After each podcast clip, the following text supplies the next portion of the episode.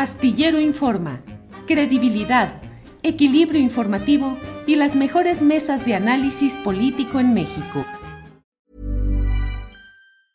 ¿Te preocupas por tu familia? Entonces, ¿por qué darles solo huevos ordinarios cuando pueden disfrutar de lo mejor? Eggland's Best, los únicos huevos con ese delicioso sabor fresco de granja, además de la mejor nutrición, como 6 veces más vitamina D, 10 veces más vitamina E y 25% menos de grasa saturada que los huevos regulares, además de muchos otros nutrientes importantes. Así que, dales los mejores huevos. Eggland's Best, mejor sabor, mejor nutrición, mejores huevos. ¿No te encantaría tener 100 dólares extra en tu bolsillo? Haz que un experto bilingüe de TurboTax declare tus impuestos para el 31 de marzo y obtén 100 dólares de vuelta al instante. Porque no importa cuáles hayan sido tus logros del año pasado, TurboTax hace que cuenten. Obtén 100 dólares de vuelta y tus impuestos con 100% de precisión. Solo con Intuit TurboTax. Debes declarar para el 31 de marzo. Crédito solo aplicable al costo de la presentación federal con TurboTax Full Service. Oferta sujeta a cambios o cancelación en cualquier momento.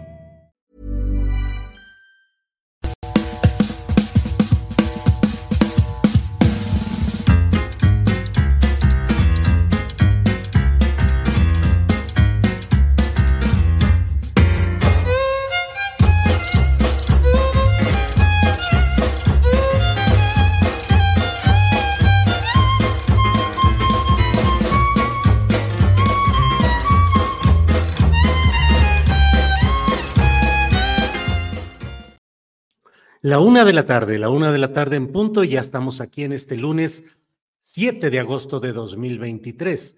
Gracias por acompañarnos en esta transmisión en la cual, como siempre, le vamos a llevar información, análisis, debate, lo más relevante de este día y de estas horas que créame que están cargaditas de muchos asuntos relevantes. Hay mucha información, hay muchos comentarios. Agradezco a todos quienes van, a todos, a todas, a todos quienes están llegando desde diferentes partes del país y del extranjero. Agradecemos que le den like al programa, que nos pongan me gusta para que los tales algoritmos y otros mecanismos de las redes sociales difundan mejor nuestro programa. Y como siempre, bienvenidos. Gracias. Eh, José Barraza Bracamontes dice, échale Julio. Bueno, pues vamos a echarle de inmediato. Eh, hay muchos comentarios. Miren, aquí hay uno. Luis Manuel Mier dice, listo, Julio, comparto al 100 tu opinión sobre Cuauhtémoc Blanco es impreparado al 3000. Y como ello, hay mm, varias informaciones en las cuales nos mencionan que, em, eh, miren, por ejemplo, eh, Mónica Tavares nos dice, en Morelos atacaron hoy las instalaciones de la Comisión de Derechos Humanos de Morelos y no una estación de radio. No, Mónica, también las oficinas donde trabajan los compañeros del choro matutino y precisamente con ese tema que me han reportado en varios de los comentarios de este día, precisamente sobre ese tema. Miren, Raúl Gutiérrez dice, Julio, ¿qué opinas que hoy atentaron en Cuernavaca contra la estación de radio donde trabaja la periodista que increpó a AMLO en la mañanera, justo después de limpiarle el camino a Cuauhtémoc? Saludos, Raúl Gutiérrez. Raúl, no sé si increpó a AMLO en la mañanera no es lo mismo sostener uno su punto de vista periodístico y la pregunta concreta que increpar, que son palabras distintas, creo yo. Pero bueno, precisamente para hablar sobre este tema es por lo cual enseguida está con nosotros Viridiana Arias, comunicadora, conductora del Choro Matutino. La saludo con gusto. Viridiana, buenas tardes. Buenas tardes, Julio. Saludos. Vaya, ya estamos ahí, Viridiana. Viridiana, ¿qué está pasando en Morelos en general, en Cuernavaca? La frase ya está muy manida, muy usada, la de se soltaron los demonios, pero caray, parece que después de la detención del fiscal de justicia del Estado, pues se desataron cosas feas, los demonios en Morelos, Viridiana. Ya estaban desatados, Julio, eh, solamente que a nivel nacional me parece que no se le había dado la dimensión correcta. Y, desafortunadamente en Morelos hemos vivido no solamente este sexenio, llevamos muchísimos años padeciendo de inseguridad, de índices de violencia. En Morelos tenemos muy presente que a partir de aquella aquel intento de detención de la Secretaría de Marina para Arturo Beltrán Leiva, las cosas cambiaron y cambiaron negativamente para todos nosotros. Después de ser conocidos como la ciudad de la eterna primavera, de ser conocidos como un estado eh, que realmente recibía a todo aquel que pudiera llegar de cualquier lugar del mundo a encontrar un recinto de paz, llegó a encontrarse pues prácticamente un infierno. Hemos tenido muchos altibajos, pero lo sucedido este sexenio no tiene comparación. A pesar de que desde el sexenio de Marco Adame, del Partido Acción Nacional, las cosas se recrudecieron en términos de violencia y que después con Graco Ramírez no se pudieron contener, el sexenio de Cuauhtémoc Blanco inició desde el día uno con altos índices de inseguridad, con violencia en las calles, con violencia en todos los municipios de nuestra entidad y desafortunadamente hoy cobra su punto seguramente más álgido con todas las noticias que están surgiendo a partir de lo ocurrido la semana pasada. En efecto, la nota que trasciende es esta situación eh, de la detención del fiscal del estado de Morelos, Uriel Carmona Gándara, una detención que, como ya lo has analizado, tiene muchísimas lecturas. Una de ellas, por supuesto, de acuerdo a todas las interpretaciones de ley que se han hecho, es que hoy sigue siendo el fiscal. ¿Por qué se le detiene a Uriel Carmona Gándara? No lo sabemos bien a bien, eh, pero lo que sí sabemos es que era uno de los hombres que tenía en sus manos, hoy se sabe también a través de diferentes investigaciones periodísticas que revelan datos que están asentados en expedientes judiciales, que tenía en sus manos eh, carpetas de investigación contra el gobernador Cuauhtémoc Blanco, un gobernador que desde el inicio de su administración tuvo como una idea fija detener a Graco Ramírez y quitar al fiscal Uriel Carmona. No ha logrado ninguna de las dos cosas. De hecho, lo de Graco fue su única promesa de campaña. Eh, más allá de enfocarse en el bienestar de los morelenses, acabar con sus detractores políticos ha sido precisamente la única orientación del gobernador Cuauhtémoc Blanco. Y hoy te lo digo, eh, tensa, te lo confieso, hoy te lo digo con miedo, porque lo ocurrido esta mañana en el estado de Morelos, en Cuernavaca particularmente, la verdad es que ha sido de miedo de miedo porque después de una noche en la que se estuvieron reportando aparición de narcomensajes a lo largo y ancho de Cuernavaca y en algunos otros puntos del estado, eh, despertamos hoy, llegando a trabajar con la noticia de que nuestro equipo de producción, que es el primero en llegar a la oficina, nos reporta de este atentado en nuestras oficinas, en las instalaciones desde donde transmitimos en Cuernavaca y posteriormente nos enteramos de otro ataque a la Comisión de Derechos Humanos del Estado de Morelos. Eh, que está encabezada precisamente por un hombre que también ha sido considerado un enemigo político de Cuauhtémoc Blanco, a quien intentó quitar eh, al ombudsperson de Morelos, eh, Cuauhtémoc Blanco y su gobierno lo intentaron quitar primero del cargo que había ganado a través de esta elección que se da en el propio Congreso del Estado de Morelos, después siendo notario intenta quitarle su licencia, no lo logra a través de amparos, Raúl Israel Hernández le ha ganado todas a Cuauhtémoc Blanco por la vía legal y ahora al parecer, pues se empiezan a usar otros, otros recursos. Eh, Viridiana, esto sucedió en cuestión de horas. Una noche eh, sucede lo de uno de, estos ataques con disparos de bala, luego el correspondiente también a ustedes en este tema del choro matutino, que es el programa que difunden a través de redes y de una estación de radio. Eh, declaraciones como la del propio obispo de Cuernavaca, que dice que más allá del nombre y el apellido del fiscal, lo preocupante son las acciones que dice él que dónde queda el Estado de Derecho. Eh, todo esto en el marco de un aparente limpiarle el camino a Cuauhtémoc Blanco, que ha dicho en varias ocasiones, según tengo registro, Viridiana, que él aspira a ser candidato a puesto de elección popular en la Ciudad de México por Morena, Viridiana. Era una de las aspiraciones hasta hace poco difundida entre sus más cercanos que tenía la aspiración. Primero se mencionaba que a la propia jefatura de gobierno, después se habló de alguna alcaldía. Hoy para lo que le podría alcanzar de acuerdo a estos asuntos legales hasta antes de la detención del fiscal, pues podría haber sido a apoyar mediáticamente porque sabemos que fuera de Morelos su imagen no está tan desgastada precisamente porque no se tiene todo el contexto de lo que sucede en la entidad. Eh, sí, eh, tiene aspiraciones políticas, no solamente para él, sino para la familia que le ha acompañado y quien se dice y quien sabemos en Morelos, pues prácticamente gobierna la entidad. Hablamos de su hermano Ulises Bravo, que es otro dato que se nos escapa dentro de este recorrido de la semana, porque justo Morena lo designa como encargado del partido eh, oficialmente a partir del viernes pasado. Eh, y bueno, tú imagínate ahora, no solamente tiene el control, el poder del gobierno del Estado con todo lo que presupuestalmente esto implica, sino que también tendrá a través de su hermano, quien es quien sabemos gobierna la entidad, eh, pues la definición de las candidaturas. Candidaturas que hoy en las encuestas están marcando como favoritos a gente que no tiene que ver dentro de Morena con el grupo de Cuauhtémoc Blanco, porque el grupo de Cuauhtémoc Blanco, la verdad es que en Morelos no está identificado con Morena. Él llega a esta coalición como una petición en 2018 de quien en ese entonces dirigía el partido Encuentro Social, que estaba en alianza con eh, Morena y que, bueno, pide la candidatura para Cuauhtémoc Blanco en Morelos y finalmente se la ceden quitándosela a quien en su momento, Rabindranath Salazar, pues encabezaba este, este movimiento.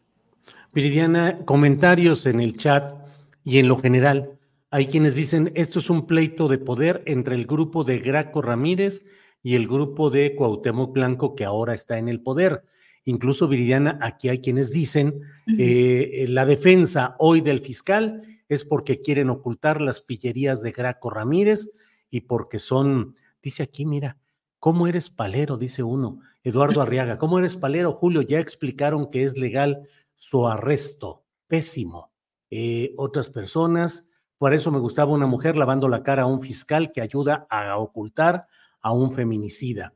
Cornelio Ramírez Melgar dice, Julio, no es una entrevista tan objetiva como esperamos quienes seguimos. Queda claro que tienes tu sesgo en este asunto. Lástima. ¿Qué responder a esto, Viridiana? Me gustaría particularmente, porque me parece muy fuerte el comentario en torno al feminicidio. En ningún momento, ni ahora, ni en el espacio radiofónico que tengo en Morelos, he defendido a un fiscal, ni hemos defendido ni lavado la cara a nadie en torno a un tema tan grave como el feminicidio de Ariadna, que nos tocó muchísimo. Quienes siguieron de cerca o quienes siguen nuestro medio en Morelos recordarán que justo en ese escenario no solamente se daba el feminicidio de Ariadna, Morelos tiene hoy por hoy los índices más altos de feminicidios en los, desde 2015. Eh, es muy desafortunado. En aquel entonces recuerdo, justo cuando se da el caso de Ariadna, organizamos un panel eh, sobre el feminicidio en nuestro espacio radiofónico y hablábamos de cómo la premura por eh, tal vez protagonismo, por ego, le había ganado al fiscal y había salido a dar esas declaraciones que en ese momento a todos nos sonaron bastante descabelladas.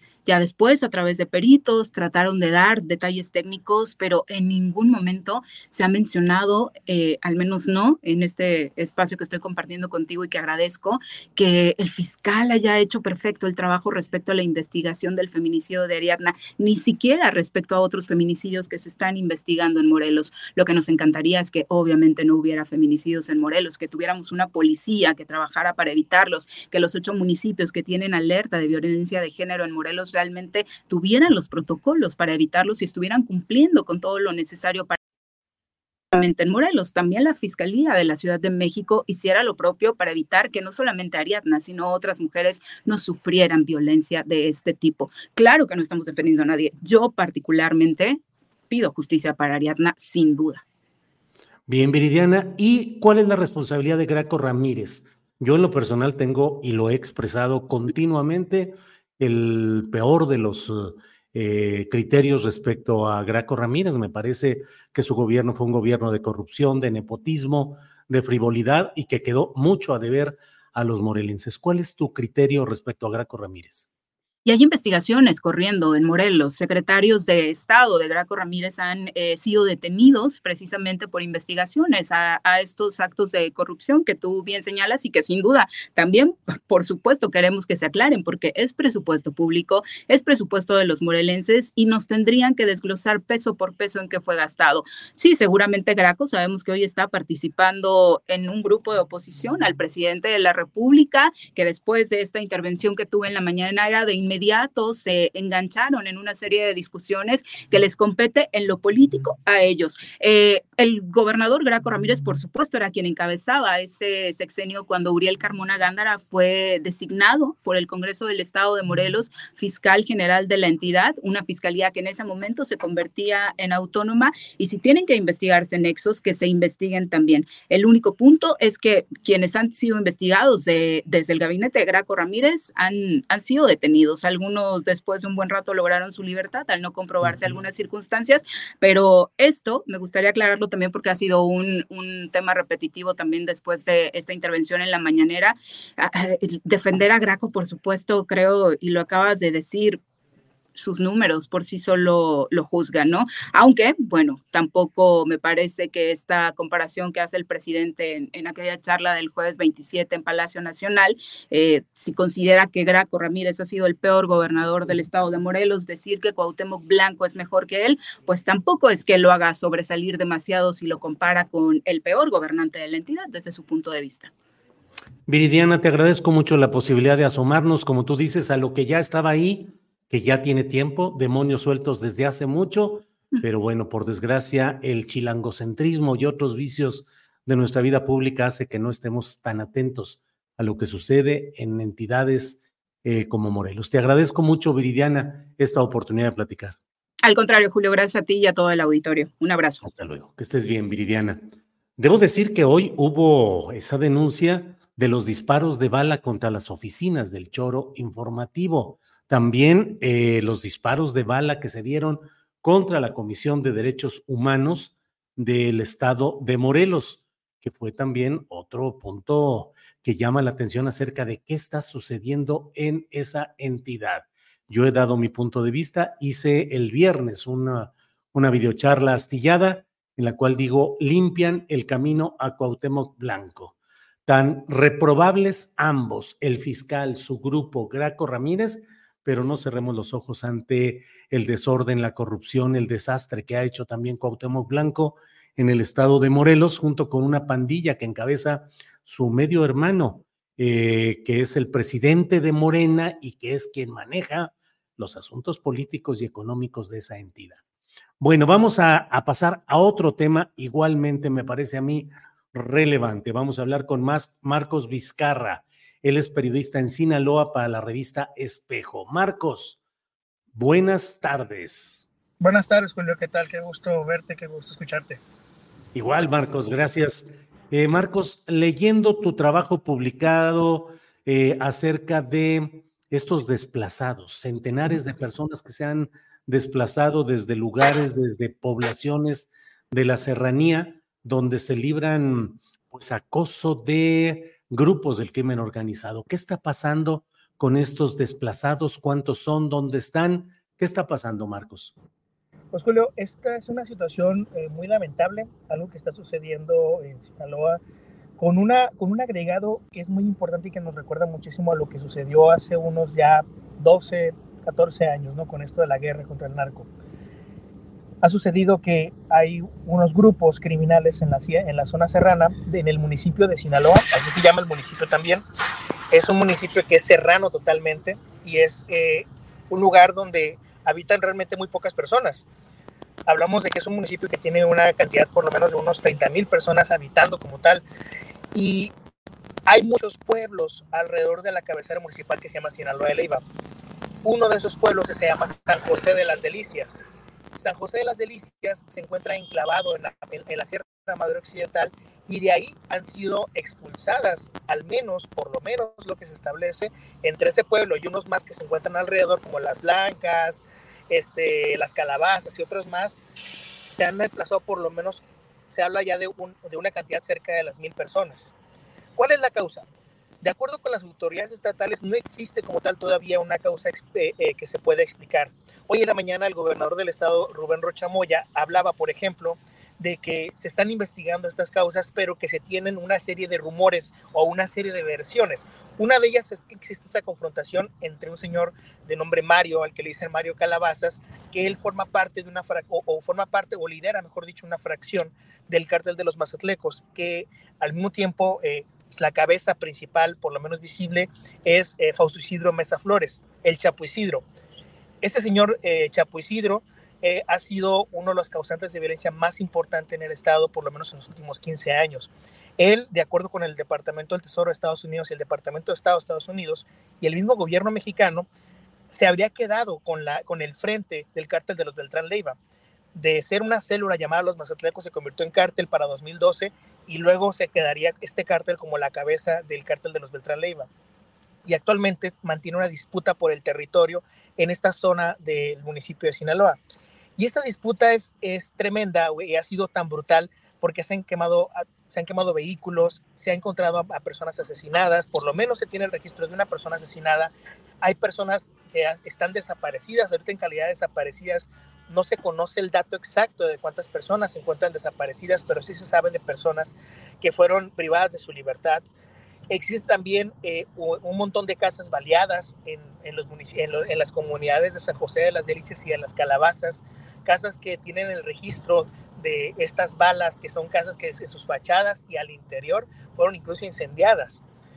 Las causas, como lo comento, todavía son imprecisas, como lo menciona el gobierno del Estado, pero sí se, conoce por parte de los pobladores de que existe esta presión por esta disputa por el territorio, donde además existe también una serie de señalamientos de traiciones al interior de este grupo criminal, pero que entre todas estas problemáticas internas de este grupo criminal del narco, están repercutiendo para poder llevarse, digámoslo así, entre los pies a un montonal, a centenares de personas que, está, que han sido desplazadas. Y no solamente del municipio de Sinaloa, sino también del municipio de Mocorito. Esos dos municipios son serranos y, y son colindantes. Y las personas están llegando y están diciendo que ellos, la mayoría de las personas dicen, a mí no me pasó nada, pero yo escuché que ya venía la guerra, que otra vez se venía la guerra. Y estas expresiones han llamado muchísimo la atención porque estas expresiones de guerra y de estas expresiones de rompimientos están siendo un gran factor para el desplazamiento de las personas. Te, comenta, te comentaba, han sido alrededor de mil personas que fueron desplazadas. La mayoría está llegando con familiares que viven en, en la ciudad de Guamúchil, del municipio de Salvador Alvarado, muy cercano a Mocorito pero hay otras más que se encuentran eh, internadas en, un albergue provisional en la ciudad de Guamúchil. Se habla de una cantidad de entre 300, 400 personas que siguen todavía internadas, pero hay ah, una gran cantidad más que se encuentra en casas de familiares de personas que viven en, tanto en Mocorito como en Guamúchil, y hay otras personas también que han estado regresando, de acuerdo al mismo conteo que ha hecho la Secretaría del Bienestar en Sinaloa, y que, bueno, para esto también se ha llevado un censo y una serie de, una serie de registros que acompañados todos con la, con la CNUR bajo un proyecto que se inició apenas el año pasado de registro de censo de personas que fueron desplazadas incluso desde años anteriores. Lo que estamos viendo hoy, Julio, sí es un asunto brutal. El semanario Río 12 lo, lo titulaba justo para este fin de semana así como una situación brutal porque esa es una realidad, es algo que está sucediendo, es algo que se está observando, que se puede escuchar desde las mismas personas que han bajado de ese municipio de Sinaloa y del municipio de Mocorito. Marcos Vizcarra, ¿cuál es la actitud del gobernador del gobierno del estado? Leí hace días una declaración en la cual el gobernador decía, si tienen miedo, que se bajen. Algo así me parece que dijo Marcos. Sí, así es. Eh, justo el gobernador para el mes, el, digo, el, día martes de la semana pasada, él hizo un recorrido con pobladores de, que fueron desplazados que están en este albergue. Y lo que les comentaba era que eh, era justo eso que acabas de decir. Las personas que tengan miedo, que se bajen, aquí los vamos a proteger. Existe también eh, esta expresión del gobernador donde ha dicho que lo que quiere es que esas personas se resguarden mientras pasa el peligro, mientras se investiga, pero que la intención es que devuelvan de forma inmediata. No existe todavía un diagnóstico. El gobernador el martes pasado, entre los pobladores que fueron desplazados de la sierra, les mencionó que se tenía que hacer este diagnóstico, que se iba a investigar las causas del desplazamiento y que se iba a combatir o tratar de combatir la violencia para evitar más desplazamientos. Esto diagnóstico todavía no ocurre pero la intención del Gabinete de Seguridad, por lo menos lo que expresado hoy en la, en la conferencia semanal del Gobierno del Estado, fue que, eh, que esta semana debe tenerse ya un diagnóstico más sensato y se pueda tener también una serie de acciones que acompañen a este diagnóstico. Y cuando hablo de acciones es también acciones de detenciones sobre personas que están cometiendo estos crímenes en, esta zona serrana. Eh, hay ahorita, por ejemplo, destacamentos ya de la, de la Sedena, de la Guardia Nacional, y también hay un destacamento de la Policía Estatal Preventiva sobre todo este camino, son aproximadamente de camino, son dos horas y media, entonces imaginemos nada más que es un camino un poco largo, pero que se, se ha estado anteponiendo a estas personas, estos, estos miembros de, seguridad pública y de la Guardia Nacional y de la, y de la Defensa Nacional para poder evitar cualquier otra confrontación con miembros de grupos criminales. Eh, Marcos, em, a veces sucede, se ha documentado y se ha señalado que este tipo de acciones para expulsar a pobladores de ciertas zonas puede ser porque en las inmediaciones hay eh, proyectos mineros, metalúrgicos, proyectos eh, inmobiliarios o de desarrollos diversos. ¿Hay la versión de que pudiera haber algún asunto relacionado con minería? Eh, Julio, esta pregunta creo que es demasiado importante. Hace 12 años hubo un gran desplazamiento de personas en Sinaloa y de municipios como Badiraguato, Sinaloa, Choix, Concordia, incluso de, este, de Culiacán. Y lo interesante o lo triste de todo esto es que esas personas, se habla más o menos que fueron desplazadas en aquel proceso, en ese periodo, fueron desplazadas alrededor de 35 mil personas. Por eso el censo que se está realizando ahora. Pero dentro de este desplazamiento, lo que se conoce es que hay muchos pueblos que fueron abandonados por los pobladores y que ya no han regresado, pero que ahora se encuentran como pueblos mineros. En aquel tiempo, hace 12 años, no lo eran.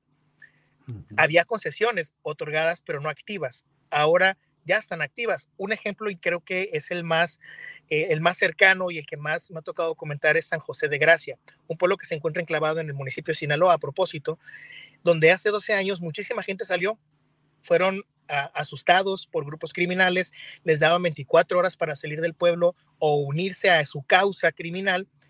Y los pobladores lo que hicieron fue empezar a salir, a salir, a salir. Ese pueblo quedó vacío. Luego se empezó a llenar otra vez de gente pero de gente que forman parte de estos mismos grupos criminales. Y lo, lo, lo, lo que pasó o el proceso siguiente fue que se instaló una mina. Y esa mina actualmente opera. Y es una mina que está ahí, pero que eh, de acuerdo con mismos reportes de, de, del gobierno del estado en distintas solicitudes de información que hemos podido lograr con reuniones entre empresarios mineros y este, el gobierno del estado, sabemos y conocemos que estas minas conviven en el mismo territorio o comparten el mismo territorio, aunque no existen periodos de violencia. Es decir, conviven y están ahí. Nunca nadie no, hemos podido confirmar que ciertamente se trató de esta violencia para, para que estas minas pudieran continuar o para que estas minas se pudieran instalar, pero lo cierto es que empezaron a operar. Y lo que tenemos ahora, pues en este nuevo desplazamiento que está ocurriendo ahora en el municipio de Sinaloa, tenemos un dato en esa área del desplazamiento actualmente no existe ninguna mina activa. Habríamos, desgraciadamente, habríamos que esperar si, si posteriormente empiezan exploraciones o empiezan incluso instalaciones de minas. Marcos, Marcos, ¿qué te digo? El agradecimiento de este reporte y de este contexto tan completo. Sabes el aprecio que tenemos por tu trabajo, por tu honestidad periodística y a veces me preocupa hasta hacer estas entrevistas que digo, híjole, a veces no sabe uno ni, ni por dónde van las cosas allá, pero en fin, digo, quiero decir los riesgos y peligros que se tienen. Marcos, muchas gracias a reserva de lo que desees agregar. Muchas gracias y seguimos en contacto. Marcos. Bueno, pues se quedó pasmada la fotografía justo al final de la plática. Bueno, por favor, eh, quienes lo vean, díganle lo mucho que aprecio, que apreciamos el trabajo de Marcos, su honestidad, su claridad. Y bueno, pues seguimos adelante. Gracias, Marcos Vizcarra. Vamos con más información y vamos justamente con mi compañera Alex Fernanda, que ya está por aquí. Alex, buenas tardes. Hola, Julio. Feliz lunes. ¿Cómo estás? Igualmente, Alex, con muchas ganas y mucho entusiasmo empezando la, la semana. ¿Cómo vas, Alex? ¿Qué tenemos hoy? Julio, pues mira, hoy tenemos mucha información y comenzamos con que en días pasados un video difundido en redes sociales causó mucha indignación. Eh, Fernando Medina, que fue identificado como el agresor del joven que se encontraba trabajando en un subway, ya fue detenido. esto se informó el sábado eh, el gobernador Ricardo Gallardo. A través de su cuenta de Twitter informó que en San Luis Potosí no va a haber impunidad. Además, agregó que se hará justicia para Santiago el joven que fue agredido. La Fiscalía de San Luis Potosí también informó que se imputará al tiburón, que es como se le conoce al agresor, por homicidio en grado de tentativa. Entonces vamos a seguir eh, pendientes de lo que ocurra. También, eh, después de semanas de búsqueda, Julio, y movilizaciones, lamentablemente encontraron el cuerpo de María Fernanda Sánchez en el canal de Telton. Esto es en un barrio al sureste de la capital alemana. La policía de Berlín informó a través de Twitter que, de acuerdo con las conclusiones actuales, no hay evidencias de culpabilidades de terceros. A través de un comunicado, la familia de María Fernanda agradeció el apoyo y la solidaridad. También pidieron respeto a la memoria, a su duelo y a la privacidad. Eh, también te quiero contar que Alicia Bárcena, que es la secretaria de Relaciones Exteriores, informó que van a dar puntual seguimiento a la investigación. El presidente durante la conferencia mañanera abordó el tema y dijo lo siguiente. Escuchemos. Se habló con los familiares, ayudaron mucho los del gobierno alemán, les agradecemos. Ellos están terminando de hacer pues todas las investigaciones y la familia nos pidió que esto se manejara en sigilo, con discreción, nos los pidieron.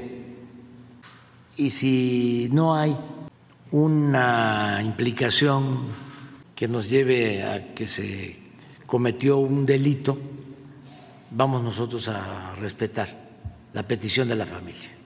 Y estamos también eh, ayudando a los familiares para la búsqueda de un joven que desapareció en Canadá. Hoy la secretaria de Relaciones, Alicia Bárcenas, va a hablar con la canciller de Canadá y hay comunicación con los familiares.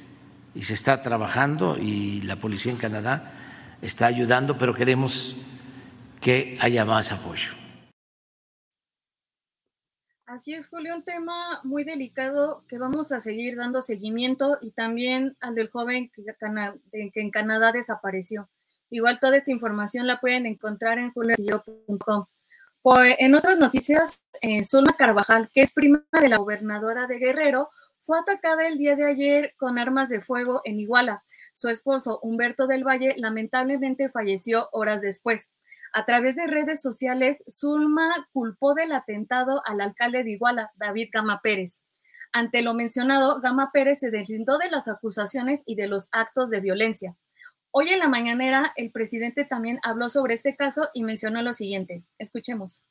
Lamentablemente hubo este asesinato y la esposa de la persona que pierde la vida está herida, afortunadamente no grave, y se están haciendo las investigaciones para saber quiénes son los autores intelectuales, materiales y cuál es el móvil de este crimen, ¿no? O sea, qué lo produjo, cuál fue eh, la causa, el motivo. Pero no tengo más información que eso. Corresponde a el Ministerio Público, que ya están haciendo su trabajo, y eh, a la Fiscalía de Guerrero. Y vamos a estar pendientes. Bye. Mira, por otra parte, igual en la mañanera el presidente habló de la detención del fiscal de Morelos. Mencionó que había intereses para protegerlo por parte de políticos e integrantes del Poder Judicial dijo que su gobierno no es tapadera de nadie y reiteró que no hay persecución política. Escuchemos. Él tuvo que ver con el ocultamiento de la verdad sobre el asesinato de una joven en la Ciudad de México. Y por eso interviene la Fiscalía de la ciudad. Y eh, desde luego que nosotros queremos que haya justicia porque eh, había eh, mucho interés en proteger al fiscal de políticos, de personalidades y de integrantes del Poder Judicial. Nosotros no somos tapadera de nadie. Por lo mismo, si conocemos de un posible delito o que se cometió un presunto delito, pues tenemos que pedir que se actúe. Y así lo hemos hecho y lo vamos a seguir haciendo. Cero impunidad. Aunque digan que es eh, persecución política. No, tenemos nuestra conciencia tranquila y no es mi fuerte la venganza.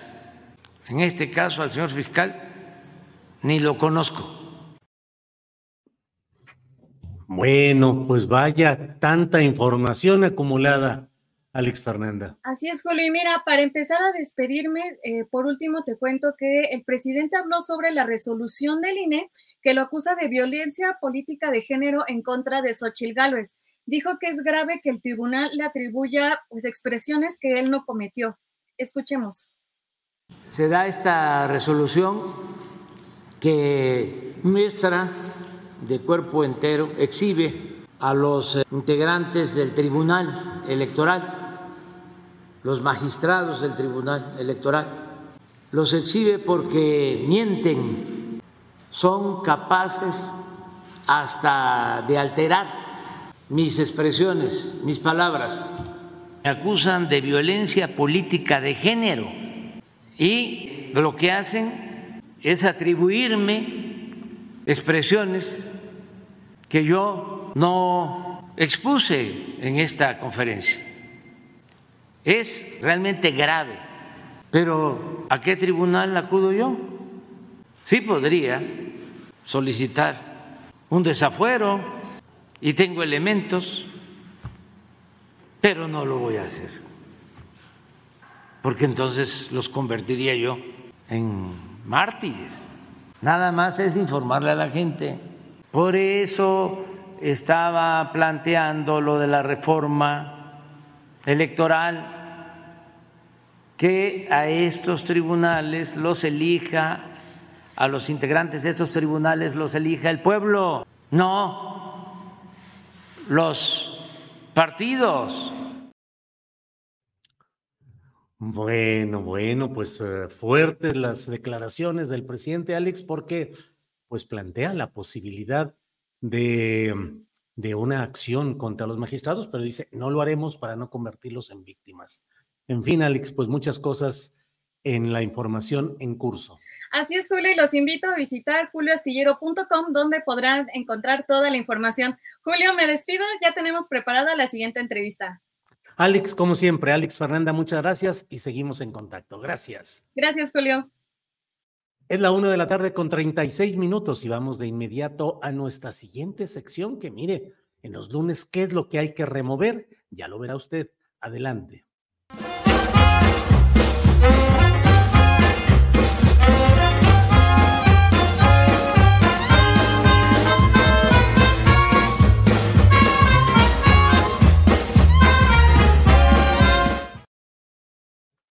Jacaranda Correa. Jacaranda, buenas tardes. Hola, mi querido Julio, ¿cómo estás? Además de remover las neuronas, hay que remover el cuerpo, todo, el gozo, la felicidad, todo, Julio, porque hay que empezar la semana de buen humor, mi querido Julio. Pese a quien le pese y pase lo que pase. ¿Cómo ves? Eso me parece muy bien, Jacaranda. Y bueno, pues vamos a estar atentos a ver de qué manera propones ahora que intelectualmente le demos su removida al asunto. ¿De qué nos quieres hablar hoy, Jacaranda? Pues mira, hoy le vamos a dar la removida, mi querido Julio, a esto que justamente acabamos de, escuchar, que, que, Alex viene de, compartir. esto que de lo que habló el presidente hoy en la mañana es sobre esta polémica sentencia contra, contra él mismo por parte del INE, ¿no? Al considerar que sí cometió violencia de género contra la, candidata a representar el Frente Amplio, este, Xochitl. Bueno, yo voy a tratar de ser muy breve, Julio, porque quiero decirle a, nuestra audiencia que a este tema yo creo que sí le voy a entrar varios lunes porque creo que vale la pena para ubicarnos, porque creo que da para muchas cosas más allá de, esto que hoy mediáticamente, bueno, pues se ha centrado solamente entre el presidente y Xochitl Gálvez. Pero bueno, rápidamente, a ver, inicialmente Xochitl Gálvez, Julio, mete esta denuncia a la Comisión de Quejas del INE para pedir este, medidas cautelares contra el presidente por eh, la primera por calumnia, este, la segunda por aparentes actos anticipados de precampaña y bueno, esa denuncia fue desestimada no la acepta la Comisión de Quejas de, del INE por considerarla improcedente. Sin embargo, Xochitl Gálvez eh, decide acudir al, Tribunal Electoral y de ahí pide una revisión del caso. Y este tribunal, que muchas cosas también que hablar del tribunal y de quien, de quien lo preside y de quien emite finalmente em, esta revocación parcial, que también es algo ahí medio confuso, pero bueno, mucho que hablar también de ese tribunal, pero para concentrarnos. Xochitl Vargas decide acudir al tribunal, ahí pide una revisión del caso y este tribunal, Julio, inicialmente había dicho que no había violencia política de género en eh, tres conferencias, la del 3, 4 y 5, pero sí en otras cuatro, que es la del 10, la del 11, la del 14 y la del, la del 17. Y es a donde ahí, a propuesta de este magistrado José Luis Vargas Valdés, que tiene su historial, de eso hablaremos en otro momento, revoca la determinación impugnada debido a que, pues según él, en esas eh, mañaneras, 10, 11, 14 y 17, sí se advierten expresiones que constituyen o que podrían constituir violencia política de género, bueno, contra Xochitl Gálvez. Se la regresa al, al INE y ahí en el INE se vuelve a reunir la comisión de quejas y es en donde la, mm, eh, la comisionada Claudia Zavala hace una interpretación de esa mm, eh, sentencia que me parece interesante, porque lo que ella dice es, eh, se acata esa revocación del tribunal y dice, sí, efectivamente, sí puede haber violencia política de género por las siguientes frases que constituye, según la, la consejera Claudia Zavala, una violencia simbólica. Que juzgue la audiencia, yo no voy a decir más que lo que está en el INE y lo que, bueno, hay que, hay que analizarle de fondo. Entonces, Claudia Zavala dice, es violencia política simbólica porque está invisibilizando la trayectoria de una mujer desde su origen y que pretende un liderazgo por ella misma, no por los señores este, oligarcas, etcétera. Y entonces, dice ella, em, eh, no quiere decir que, a ver, e-, ella dice que hay cinco frases que son interesantes. Una, es un, es un pelele, que además ya lo vimos hoy en la, en la mañanera. Repito, no estoy defendiendo, este, Julio, simplemente estoy tratando de poner en contexto. Es un pelele, frase que viene acompañada de otra, de otro, digamos que de otro fraseo del presidente un títere, una empleada de la oligarquía a la que únicamente van a utilizar. Es la segunda frase, es la candidata del bloque conservador. Tercera frase, nos quieren vender otra farsa, que una mujer que empezó vendiendo gelatinas va a lograr superarse. A partir de estas frases, dice la, consejera Claudia Zavala, que eh, el presidente está ejerciendo una violencia clara simbólica porque está invisibilizando la trayectoria de una mujer desde su origen, ¿no? Bueno, aquí, Julio, eh, eh, mm, entramos en un terreno muy delgado, muy delicado, porque es una interpretación de lo que podría ser la violencia, em, digamos que simbólica.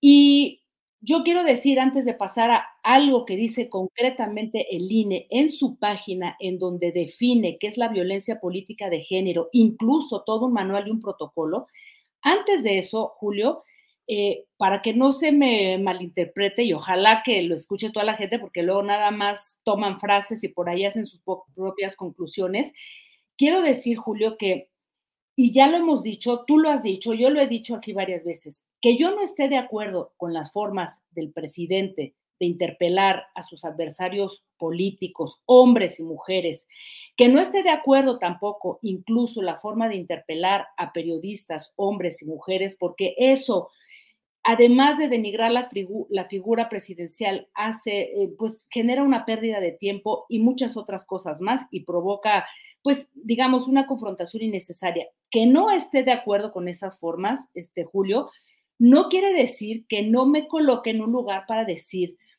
que si estamos entrando en este terreno de poder medidas cautelares contra un presidente de este país por violencia política de género, que suceda lo mismo con otros personajes que en realidad están ejerciendo todos los días de forma impune una violencia eh, de género política contra mujeres.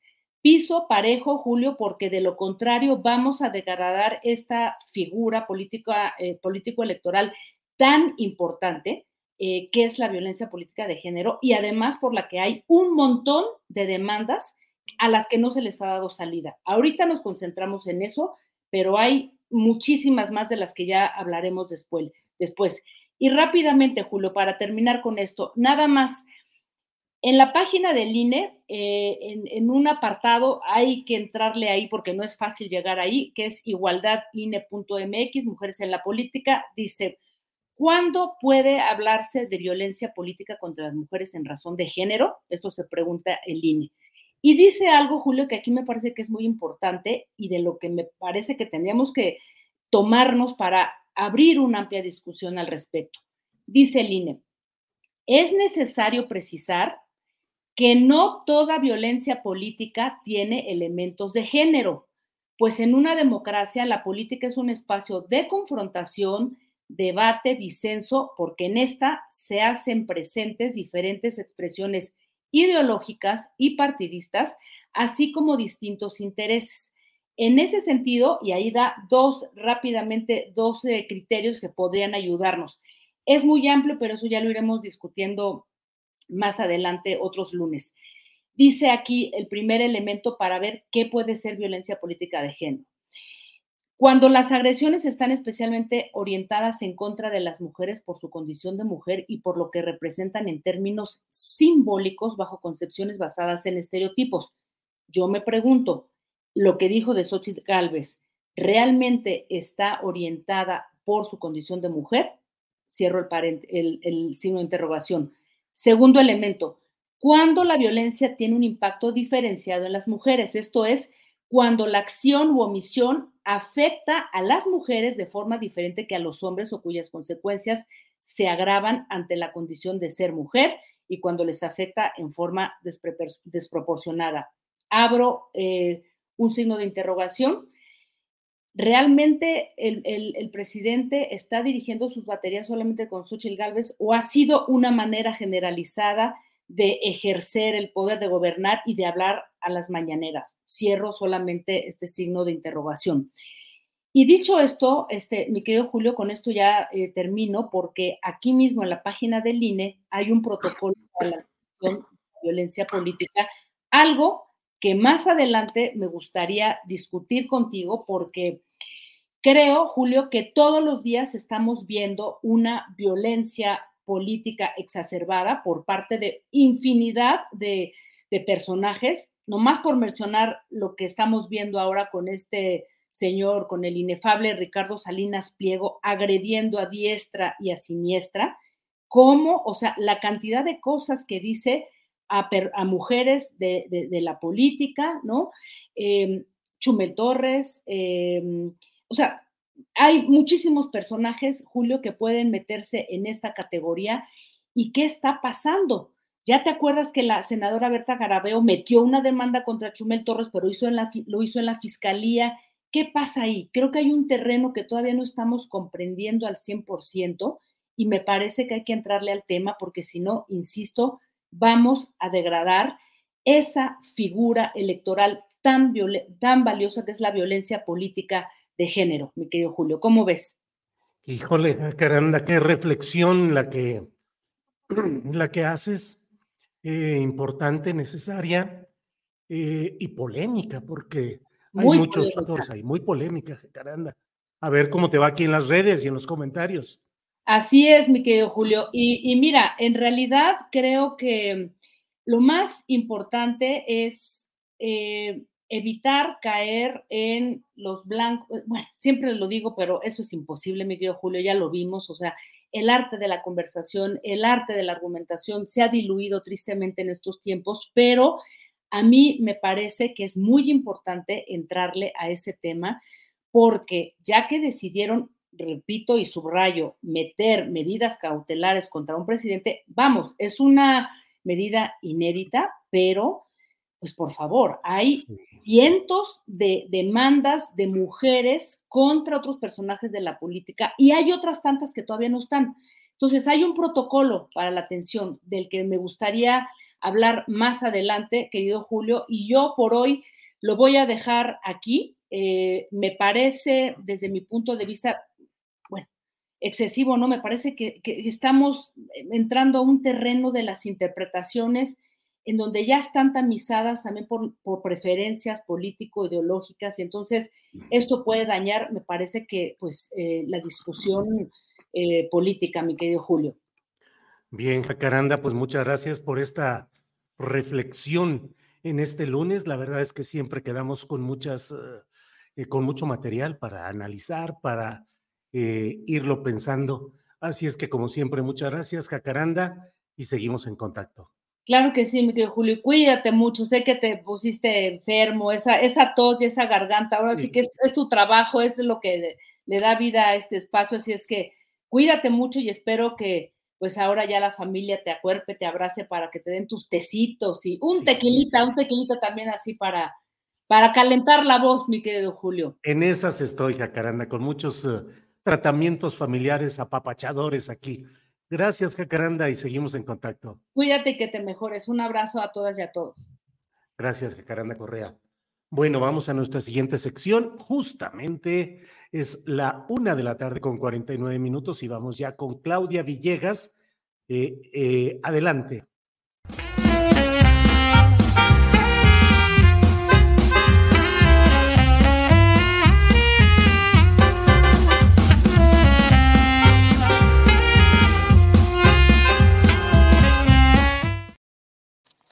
Claudia Villegas, periodista, directora de la revista Fortuna y para nuestra fortuna también eh, con su sección de los lunes y los jueves a las 8 de la noche. Hoy tiene programa Economía Social. Claudia Villegas, buenas tardes.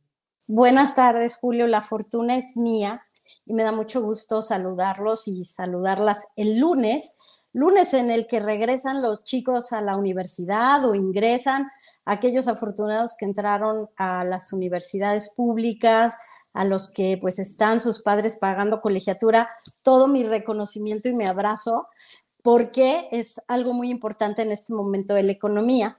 Querido Julio, también deseo que estés muy bien, que te mejores pronto y les quiero proponer tres temas. Mira, quiero que recuperemos un poco lo que dijo el subsecretario de Hacienda, Gabriel Llorio, en el programa precisamente de economía social, un dato que no debemos olvidar, Julio, y que es muy importante.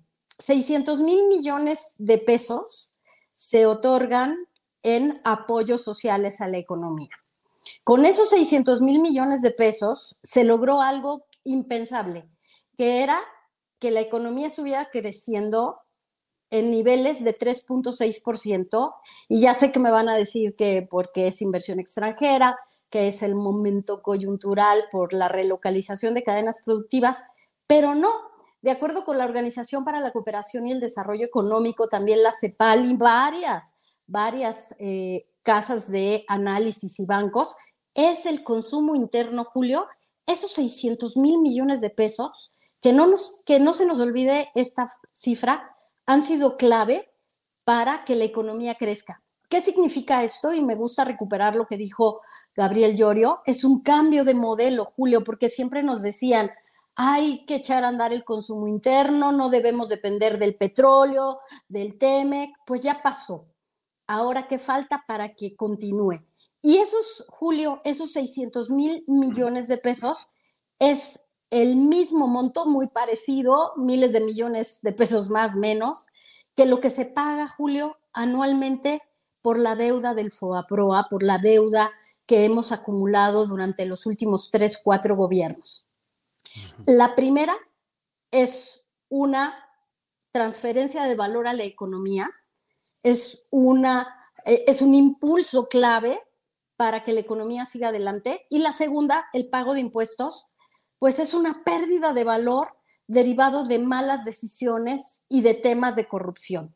Me tocó cubrir el FOAPROA en el periódico, El Financiero, Julio, y de verdad era súper triste cuando veíamos caer un banco y otro banco y otro banco y rescatar a las empresas y rescatar a los banqueros y la unidad para el acuerdo bancario empresarial, el famoso UCABE, llegando a acuerdos porque había créditos cruzados, créditos involucrados. Creo que tenemos una gran lección y que para aquellos críticos que dicen esto no es sostenible, debería de ser sostenible.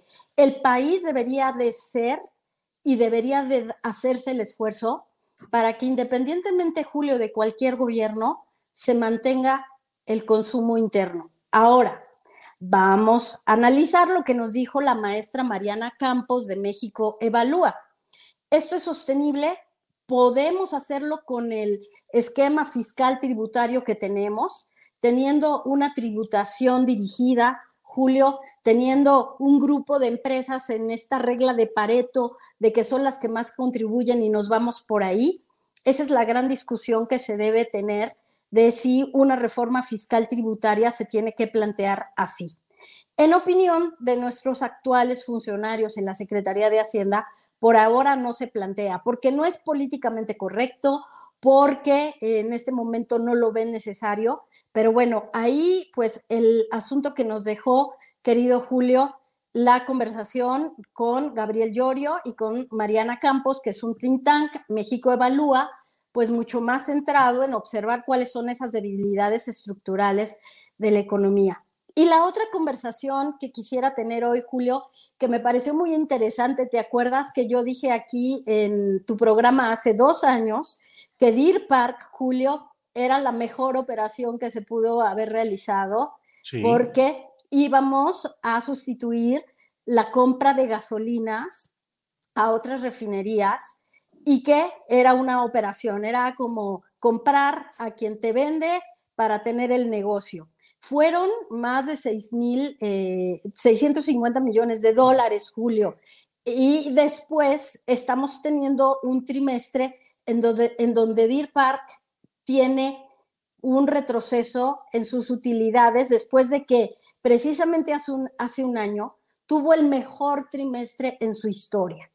¿Qué está pasando con Deer Park? Lo que está pasando con muchas refinerías que hay que invertirle, que hay que bajar producción para cumplir los criterios de ESG. Deer Park está en Estados Unidos. Deer Park no se puede dar el lujo de incumplir absolutamente nada, Julio, pero aquí lo interesante me parece es que nos ocupamos de ver cuánto dejó de ganar o perder Deer Park cuando prácticamente se va pagando sola. Ha sido un mal trimestre, pero tenemos que estar pendientes de qué se va a hacer para reconfigurar esta refinería con los criterios ESG. No queremos que le pase algo como a Pemex, de que ya hay observaciones claras de que no estén cumpliendo los temas ambientales.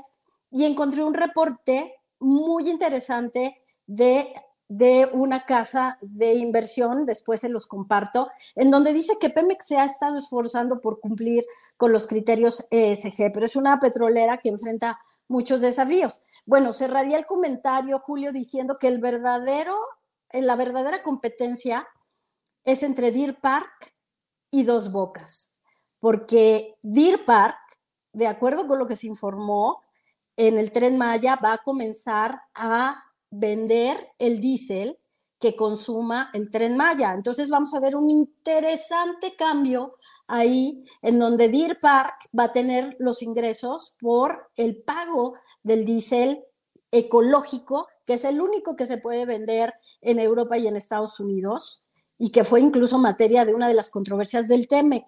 Julio, ¿por qué los productores de diésel ambiental en Estados Unidos decían, oye, ¿por qué México está consumiendo diésel sucio? Bueno, la noticia es que ahí va a tener un gran cliente, veremos cómo se desarrollan las cosas, pero también la intención, Julio, es que el primer trimestre de 2024, Deer Park ya le esté vendiendo mucho más petróleo a el gobierno de México.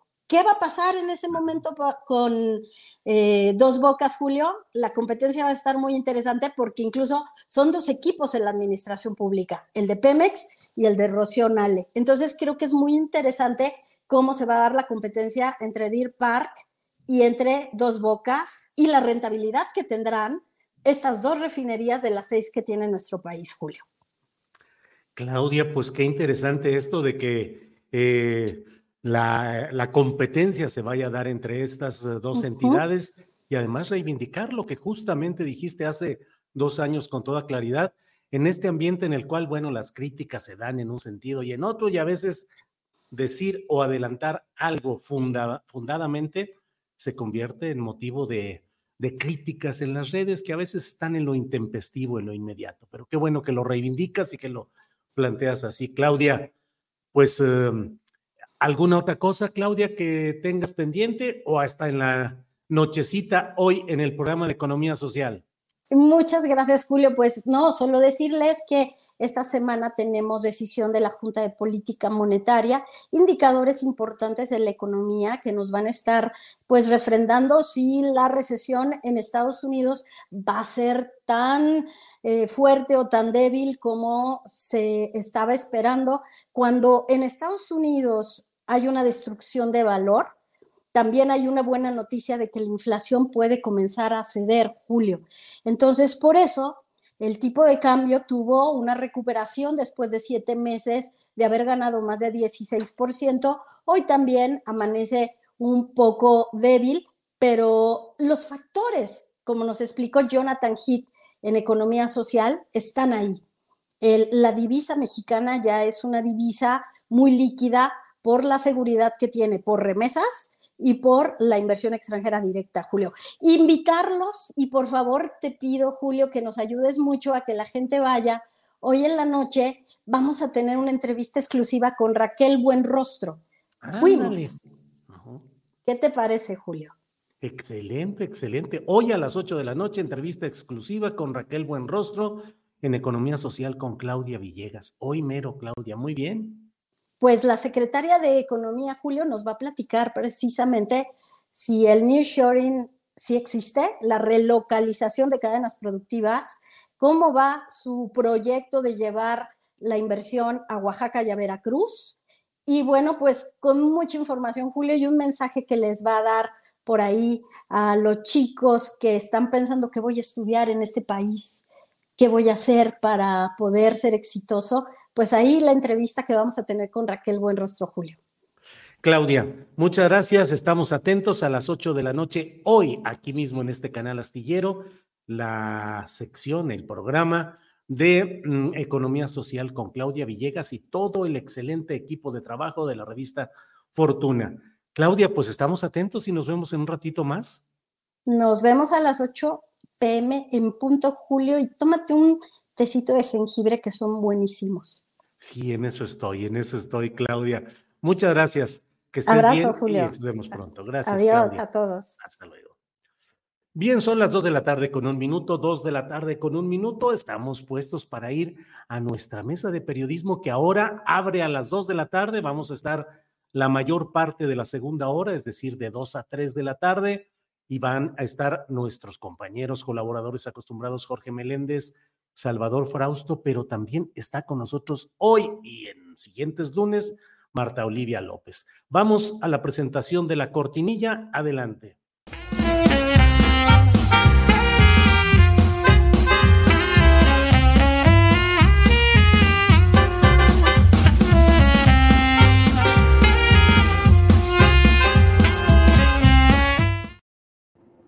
Bien, bien, pues ya estamos dos de la tarde con dos minutos y ya está aquí Marta Olivia López, periodista, directora del portal 2x3 de Tamaulipas. Marta Olivia, gracias por estar con nosotros. Eh, gracias, Julio. Muy buenas tardes. Qué gusto volver a coincidir. Jorge Meléndez, hace tanto tiempo que no nos vemos. Qué gustazo. Muchísimo tiempo, pero ahora estamos ya Aquí yo te he visto con Julio en sus entrevistas. Te mando un gran abrazo. creo que la última vez que nos vimos, tu hija cumplió 15 años, ya debe tener más de 20, quizá, pero le mando también un gran saludo. Porque estaba cumpliendo 70 años, Jorge, y ya no hagamos cuentas, hasta ahí le dejamos. No, también hacer cuentas, yo no tengo ningún problema. Jorge Meléndez, periodista y profesor de la UNAM. Gracias, Jorge, por estar aquí. Gracias a ti, Julio, y un abrazo a Marta Olivia. Bueno, en un ratito más debe llegar el hombre de la barba cromáticamente enigmática. A veces es azul, a veces es rosa. Salvador Frausto, que debe estar por incorporarse. Marta Olivia, em, ¿qué está pasando? ¿Cómo ves el tema de la detención del fiscal de justicia del estado de Morelos? Yo he fijado mi postura, pero eso es lo de menos, simplemente la doy como un punto de, arranque. Eh, el país está lleno de pésimos fiscales de justicia que son, están bajo sospecha o bajo acusaciones de complicidades, contubernios, em, eh, obstrucción a la justicia, favorecimiento a sus grupos cercanos.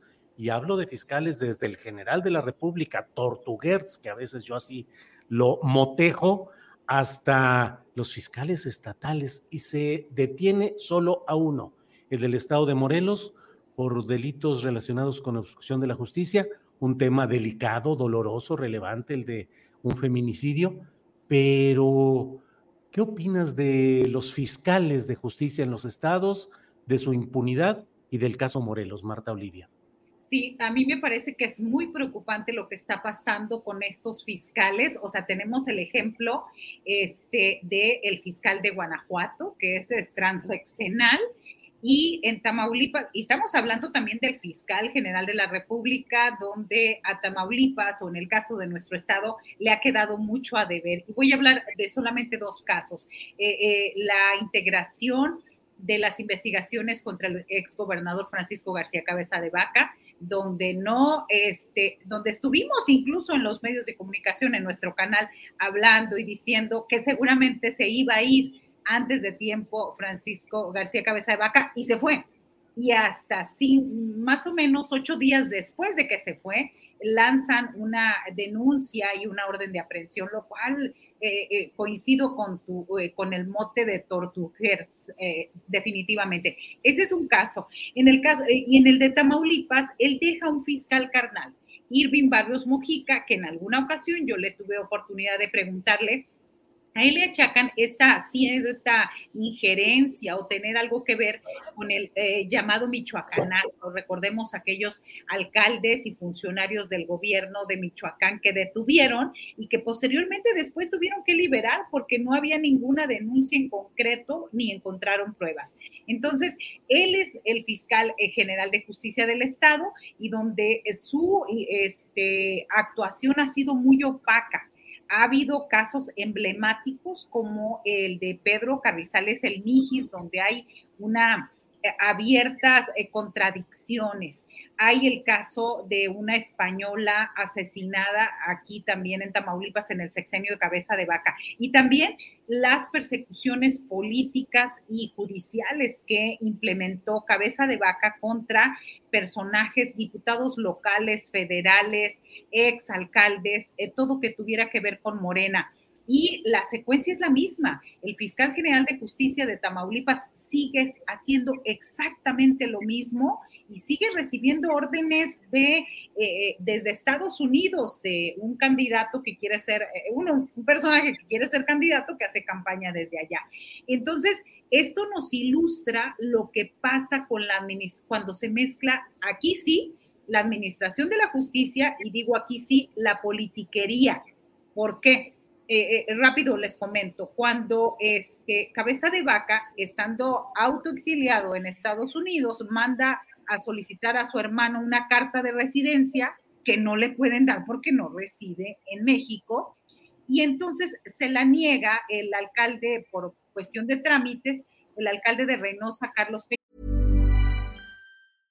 ¿No se merece tu familia lo mejor? Entonces, ¿por qué no los mejores huevos? Ahora, Egglands Best están disponibles en deliciosas opciones. Huevos clásicos, de gallina libre de jaula y orgánicos de Egglands, que ofrecen un sabor más delicioso y fresco de granja que le encantará a tu familia. En comparación con los huevos ordinarios, Egglands Best contiene la mejor nutrición como 6 veces más vitamina D, 10 veces más vitamina E y el doble de omega 3 y B12. Solo Egglands Best. Mejor sabor, mejor nutrición, mejores huevos. Visita egglandsbest.com para más información.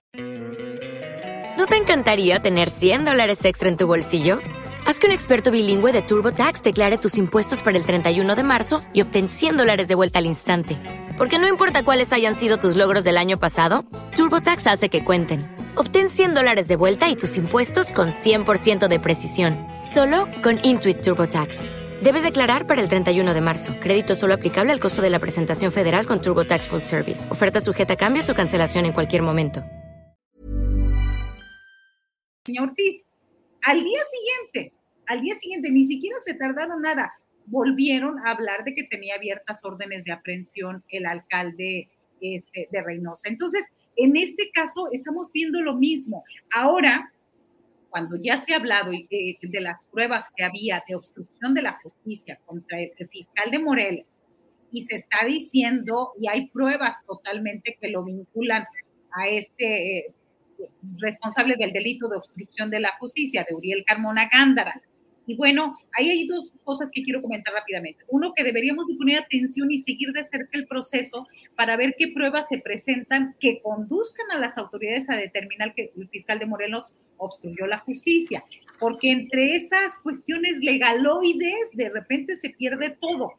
Y lo otro es que en su momento la entonces jefa de gobierno acusó al fiscal de encubrir el feminicidio.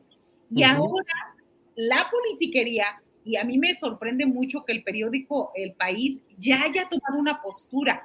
Sí. Casi, casi ya es una Dalí de la democracia.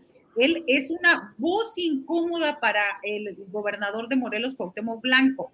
Y que ahora, lo peor de todo, que el Frente Amplio por México condene la detención de un acusado de encubrir un feminicidio. Eh, de veras que es sorprendente lo que pasa, Julio. Es, eh, eh, parece otro, es absurdo en todos los sentidos, que ahora, pues al paso que vamos, cabeza de vaca y el fiscal les van a hacer un este, reconocimiento y un monumento público. Bien, Marta Olivia. Demos la bienvenida a Salvador Frausto, que ya está por aquí. Salvador, buenas tardes. Hola, muy buenas tardes, Julio. Muchos saludos a, Jorge y a Marta Olivia. Salvador, en tu ausencia dije que eras el hombre de la barba cromáticamente enigmática, que no sabíamos de qué color iba a estar en esta ocasión, si de uno o de otro, pero ¿cuál es la tonalidad de hoy, Salvador? Queda poco azul, ya queda poquito, hay que renovarlo. Hay que darle. Bueno, oye, Salvador, fíjate, antes de que entremos ya en materia más... Eh, eh, densa de análisis político y de otra índole, ha muerto José Luis Perales, aquel compositor, 78 años de edad, un velero llamado Libertad, era una de sus eh, canciones famosas, y otra, aquella de eh, ¿Y cómo es él? ¿Te acuerdas de aquella, Salvador Frausto? Sí, sí, por supuesto, una canción muy, en todas las noches de Bohemia no faltaba en sus canciones. bueno, pues lo, interesante en los músicos, los cantantes, es que se mantienen eh, prácticamente eternos, ¿no? Con las grabaciones y con la posibilidad que tenemos de volverlos a escuchar. Sí. Oye, Salvador, ¿y tú cuando estás eh, en una fiesta de fin de semana, cantas? Sí, soy, eh, canto, mi canción favorita para, la, para las noches de fiesta es La Maldita Primavera de Yuri. Eh, árboles de la barranca, pero también recurro a Perales, a José José, a los clásicos, a Juan Gabriel, eh, Julio. Te pregunto como si no hubiera estado en alguna noche de fiesta contigo, pero bueno, digamos que el periodismo debe actuar así distante como si no supiera. Gracias. Gracias, Salvador. Jorge Meléndez, ¿tú cuáles cantas? ¿Cantas o no cantas tú? No, soy muy malo para cantar, pero mi, Corridos revolucionarios, canciones de la trova. Fíjate que esos los escuché cuando era yo muy pequeño por mi hermano, que murió muy joven. Pero él ponía pues muchas canciones de la Revolución Mexicana, ¿no? Pero ya después yo empecé a escuchar a una gran cantidad de músicos y mi compositor favorito es Joaquín Sabina, que ahora está metido en un problema que según dicen en España, hizo ahí malas auditorías como lo hicieron Cristiano Ronaldo y como Messi y como otros, y lo están ahí acusando por 2.5 millones de euros que no pagó en utilidades. Entonces digo, bueno, pues todos, a pesar de que sea uno, este, y Joaquín Sabina, me gusta porque es un compositor que amplió la música y que tocó temas que antes no se tocaban y sin embargo, pues él está metido en líos gravísimos. ¿Quién sabe qué ocurrirá con él? Bien, Jorge. Marta Olivia, platícanos ya para cerrar esta auscultación musical, si a ti te gusta cantar y cuáles cantas y cuáles son tus compositores favoritos. Pues a mí me gusta mucho la música norteña, obviamente, porque somos de por acá. Este, crecí escuchando a Ramón Ayala, los cadetes de Linares, este, eh, y bueno, me gusta muchísimo. Hay un grupo, por cierto, que está rompiendo ahorita, dicen mis hijos, este eh, grupo Frontera, que eh, ellos le encontraron muy bien este, aunque son del Valle de Texas, cantan en México música chicana, música este, más, y ahorita son como los campeones en reproducciones y demás, porque tienen este, eh, colaboraciones, colaboraciones con ustedes han escuchado Peso Pluma, Luis Conríquez, este, eh, eh, hay una, a ver si me recuerda aquí alguien, este, una chica con un grupo que se llama Frágil, que por cierto el presidente Andrés Manuel López Obrador lo puso ahí dentro del playlist. Y, son, es una corriente, fíjate que un compañero, un colega periodista está buscando eh, recuperar esa historia musical de la frontera, la música chicana, fronteriza, norteña, que es muy interesante. Y bueno, uno de una cumbia, una que empezó ahí en Matamoros, Tamaulipas, inevitablemente, pues Rigo es amor, Rigo Tobar, así que toda esta corriente musical es, es maravillosa. Ileana Lara nos dice Yaritza, supongo que es la respuesta. Yaritza y su esencia, se llama el grupo, que son jovencitos de 16, 18 años, son tres hermanos y que además este, este grupo Frontera está eh, con una melodía que, que, era de un argentino, este, no se va, se llama, creo, ellos fueron, eh, tuvieron un éxito mediano, pero ellos llevan reproducciones millonarias en Spotify este, de millones y de millones y millones. Entonces están batiendo récords desde la frontera. Órale, bueno, Jorge Meléndez, vamos a meter orden en esta mesa porque ya estamos aquí en el. Está bien, está, bien. No soy tan solemnes. Claro. Siempre. Jorge, este tema del fiscal de Morelos, de um, algunos como tu servidor, decimos políticamente le están limpiando el camino a Cuauhtémoc Blanco en la Ciudad de México pero eso no es más que una especulación, digamos, una opinión. Pero en general, ¿qué opinas de este tema de la detención del fiscal de Morelos, Jorge Meléndez? Primera, que este fiscal no hizo nada contra el señor Graco Ramírez, que depredó el Estado.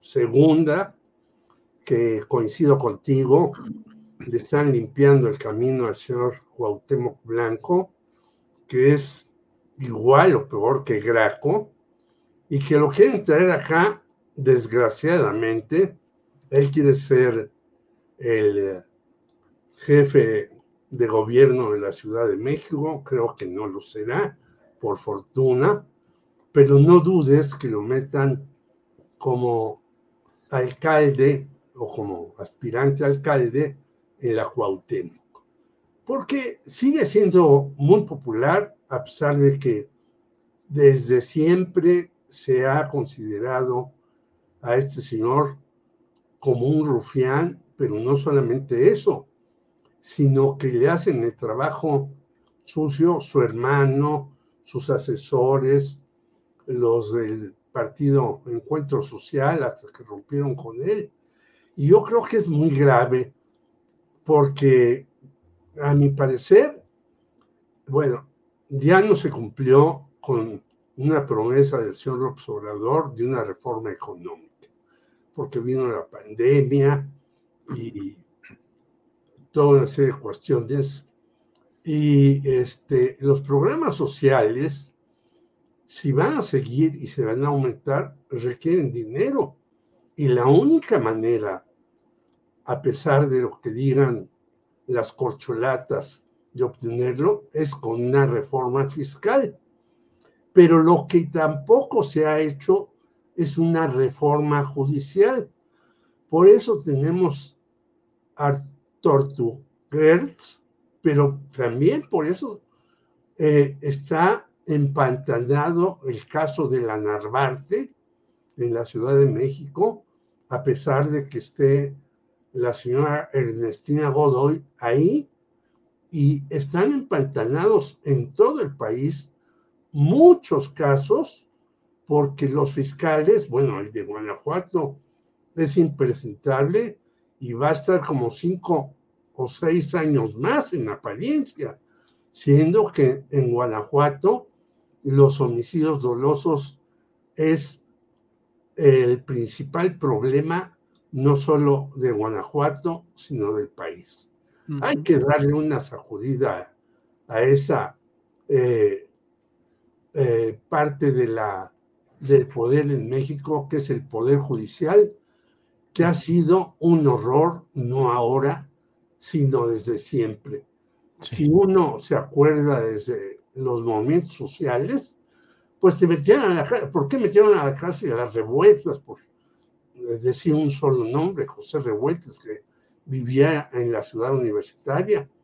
Pues por una serie de triquiñuelas que iba a derrocar al gobierno de Díaz Ordaz, de Echeverría, etc. Y luego te meten y luego te sacan. Y hay amnistías y demás. Es decir, no saben ya qué hacer señores porque nuestro poder judicial es un horror. Bien, Jorge. Em, Salvador Frausto, ¿qué opinas del tema de Morelos, del fiscal, la detención y la eventualidad de que esto sea un proceso de una especie de um, eh, limpieza de camino para Cuauhtémoc Blanco para alguna candidatura en la Ciudad de México. Salvador. Sí, bueno, primero que nada, pues es lamentable la posición de, ciertos políticos, como comentaba Marta Olivia, de la gente de, Va por México, que está eh, haciendo una fuerte crítica de la detención del fiscal Uriel Santana, que pues, eh, eh, pues estaba ocultando, escondiendo un feminicidio y habrá que recordar un poco el proceso de, ocultamiento. El crimen aparentemente ocurre en la Ciudad de México, cerca de la, de la colonia Condesa eh, y de la colonia Roma, en esa zona donde la chica asiste a un, em, a un convivio, a una comida, y el cuerpo aparece en Morelos y los primeros peritajes que dan a conocer desde la Fiscalía de Morelos dicen que no tiene lesiones, que no prácticamente, y, plantean que ella habría eh, este, fallecido por haberse ahogado en su vómito, pero la primera omisión importante es que no ponen ningún tipo de énfasis en decir qué hace el cuerpo de, esta chica en, una carretera de Morelos, y no se les ve ninguna intención de, eh, tratar de aclarar este feminicidio y tratan de, ocultarlo, se ve claramente al este viejo estilo de, los fiscales y de los peritos con un montón de impunidad. Y después pues fueron surgiendo asuntos de que el presunto feminicida tenía relación con gente de la Fiscalía de Morelos y están eh, tratando de ocultar un crimen de esta naturaleza, me parece gravísimo y, em, y es un golpe de, de, fuerza, de autoridad, de investigación a fondo, lo que, lo que vimos, lo que ocurrió eh, en cuanto a que la Fiscalía de la Ciudad de México prosiguió en las investigaciones y lo buscan y lo encuentran por, em, por mala impartición de la, de la Procuración de Justicia y pues para indagar, investigar qué tipo de, de, colusión pudo haber tenido en el ocultamiento de un feminicidio em, de, de, esta eh, chica. Entonces me parece gravísimo en primer lugar em, ese asunto y que el mensaje eh, me parece eh, interesante, es decir, ningún feminicidio puede quedar eh, impune y si las autoridades participan en tratar de ocultarlo, debe caerles todo el peso de la ley en cooperación entre fiscalías, en cooperación entre la Fiscalía General y las Fiscalías de los estados. Por ahí debe continuarse las investigaciones y eso, pues bueno, me parece un un asunto interesante, además de que es un fiscal pues ya con una fama, una mal ganada, una bien ganada mala fama, eh, que, estaba ya eh, bajo la mira de otros casos eh, polémicos y que mm, lo tenían en, en, la picota a este personaje. Y efectivamente, pues bueno, podría ser que estén tratando de abrirle con este con esta jugada, eh, le quitan un enemigo a Cuauhtémoc Blanco eh, en la entidad, tenían ya choques muy fuertes el fiscal de Morelos y Cuauhtémoc Blanco, y eh, pues igual que lo que comenta Jorge, me parece que tampoco ha sido un buen gobernante Cuauhtémoc Blanco, y que saltar de la cancha de Morelos a la cancha de la Ciudad de México le alcanzaría quizá para una alcaldía o quizá para alguna eh, senaduría o diputación, no, no, no lo veo compitiendo por la jefatura de gobierno, pero sin duda eh, le están quitando un, adversario eh, político. Entonces, habrá que seguir con mucha atención este, este asunto. Bien, Salvador, gracias. Marta Olivia López, hay un tema que está calientito, que tiene 80 aristas y ángulos explotables en términos políticos y periodísticos Mañana debe darse el resultado de quienes dentro de la oposición pasan a la siguiente etapa por haber conseguido el número de registros solicitado, que son 150 mil cuando menos.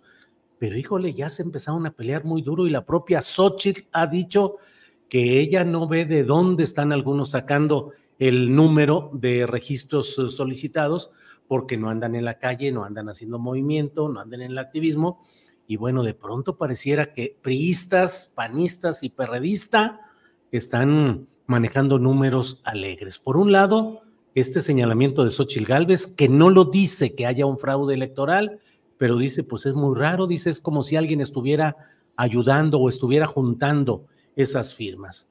Luego, eh, eh, Claudio X se pone a criticar el asunto de, eh, de Guerrero y de la gobernadora Evelyn Salgado y dice, pues es que eh, son Morena es como lo peor del PRI y le brincan Rubén Moreira y Alito Moreno a decir, no, hombre, ¿cómo nos dices ese tipo de cosas? Total, pleitos anticipados, Marta Olivia. ¿Cómo vas viendo ese proceso del Frente Amplio por México?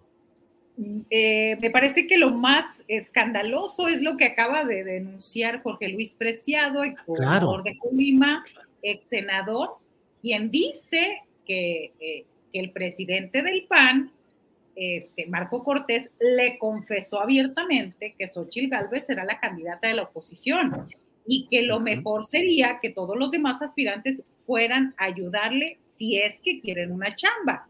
Entonces, me parece que como eh, después de esta declaración, yo creo que, eh, que es lo más reciente, nos habla, nos habla del proceso de simulación eh, al, al, interior del Frente Amplio por México. Y también es interesante que, que Xochitl Galvez levante la voz para expresar su preocupación por el proceso de recolección. Entonces, ahí está medio extraño. Por un lado, Marco Cortés ya dando por hecho que va a ser Xochitl. Y Xochitl, pues, diciendo que, que no hay, en la recolección de firmas, pues hay quienes no, no merecerían estar en la segunda fase. Y bueno, recordemos que uno de esos que no merecerían, pues es uno de acá de Tamaulipas, que está haciendo campaña desde Texas autoexiliado. Entonces, e, es bueno que fuera, que fuera el candidato porque nos hablaría, nos dibujaría exactamente qué tipo de personajes están ahí. Entonces, eh, recordemos también que eh, Galvez pues ya criticó la modificación de la convocatoria para que aspirantes registren apoyo usando credenciales y fotos digitales que contarían como firmas.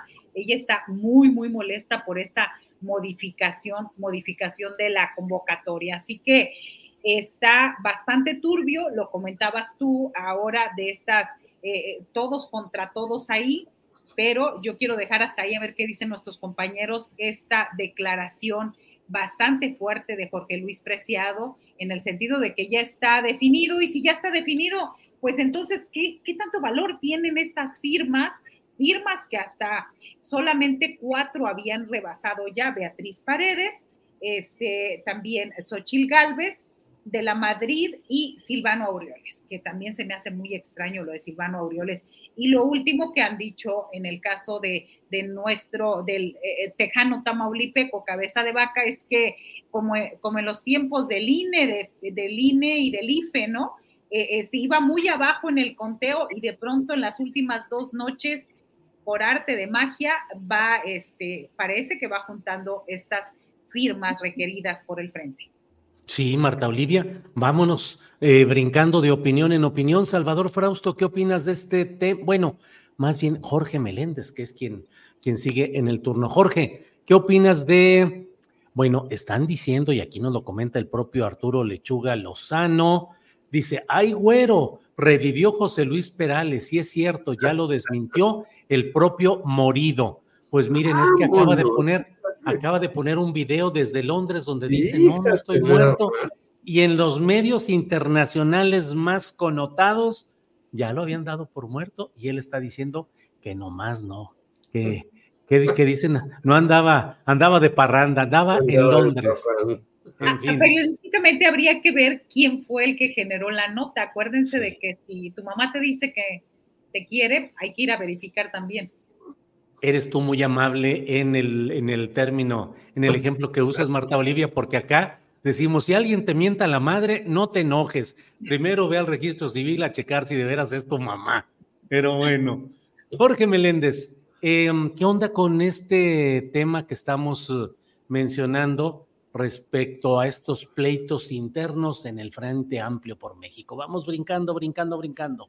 Fíjate que yo creo que eh, ha demostrado el Frente Amplio que es una revoltura en donde un señor primero los ofende, responden los priistas y ya lo perdona. Y ya no saben qué hacer. Y no le quieren dar la razón al señor López Obrador, que desde hace mucho tiempo dijo no se hagan bolas, como diría un clásico no muy afortunado en economía, ya saben quién es. Y va a ser Xochitl, no hay de otro. Bueno, Beatriz Paredes y Enrique de la Madrid, según dicen ellos, tienen 400 mil, pero no dicen cuántos tiene uno y cuántos tiene otro.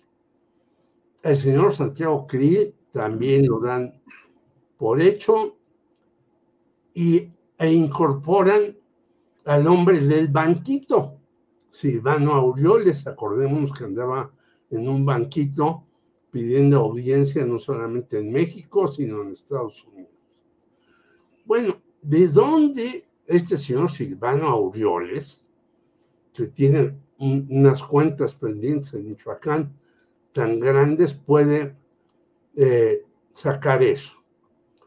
El señor que es el encargado de la bancada del PRD o lo fue, Miguel Ángel Mancera, ya se zafó. Y era el que dirigía la bancada del PRD sin ser miembro del PRD. Es decir, la política mexicana en todo su esplendor. Yo creo que estos cinco, que ya los dan por un hecho en varios medios tradicionales serán los que vayan hasta el 3 de septiembre. Pero seguramente Xochitl Galvez, que ha hecho su chamba, aún aceptando gelatinas venenosas y comiéndoselas delante de todo el público, riéndose, va a ser la que despunte. Los otros no creo que tengan ninguna posibilidad de llegar a las finales, ni con las lágrimas de Krill, ni con la silla de ruedas de Beatriz Paredes, ni con los recuerdos de Enrique de la Madrid de su papá, ni mucho menos con este señor Silvano que no silba nada. Silvano. será Xochitl Galvez, pero harán la faramaya de aquí al 3 de septiembre y van a seguirse peleando, creo yo, porque esto no está decidido en lo que van a buscar los otros. Impunidad para muchos de los dirigentes priistas, panistas, alguno que otro perredista, no lo dudes, que esa es la jugada. ¿Qué impunidad les van a dar? ¿A quién van a mandar como pluri en las senadurías, en las diputaciones, en las diputaciones también locales, etcétera, etcétera, etcétera? Esa es la gran discusión y la gran circunstancia en la que se encuentran, pero yo creo que ya Xochitl será como prefiguró López Obrador desde antes, la encargada del asunto. Bien, Jorge. Salvador Frausto, ¿qué opinas de estos pleitos internos reales o no? Las firmas, las acusaciones, los registros y si consideras que efectivamente la gelatina triunfadora es la de Xochitl Galvez. Salvador. Sí, yo creo que el arroz azul ya se coció, va a ser Xochitl Galvez. Eh, Andas muy arrocero. Ando muy arrocero, este, sí, pues yo creo que ahí ya está cocido, pero tienen unos pleitos tremendos al interior de la, de la alianza eh, Va por México y la competencia y la puja por posiciones políticas eh, secundarias es lo que los tiene divididos. Eh, los que queden en segundo, tercer lugar y que alcancen eh, mayores firmas, aunque no pasen a estas en esta pasarela a las semifinales de tres candidatos o de tres pre, preaspirantes, em, pues tienen que repartirles diputaciones, senadurías, espacios políticos diversos.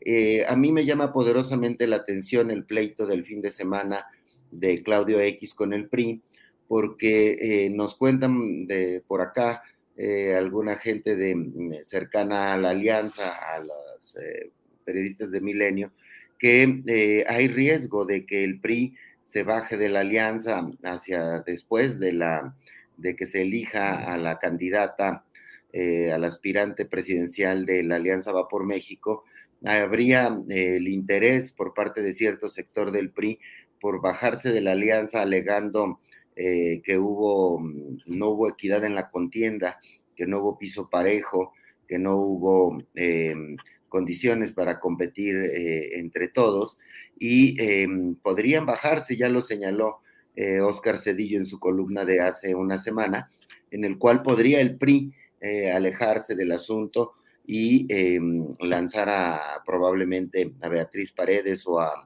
Enrique de la Madrid en una fórmula combinada en la que Enrique de la Madrid iría por la presidencia de la República y Beatriz Paredes por la jefatura de gobierno de la Ciudad de México, de ante tantos desacuerdos que hay al interior.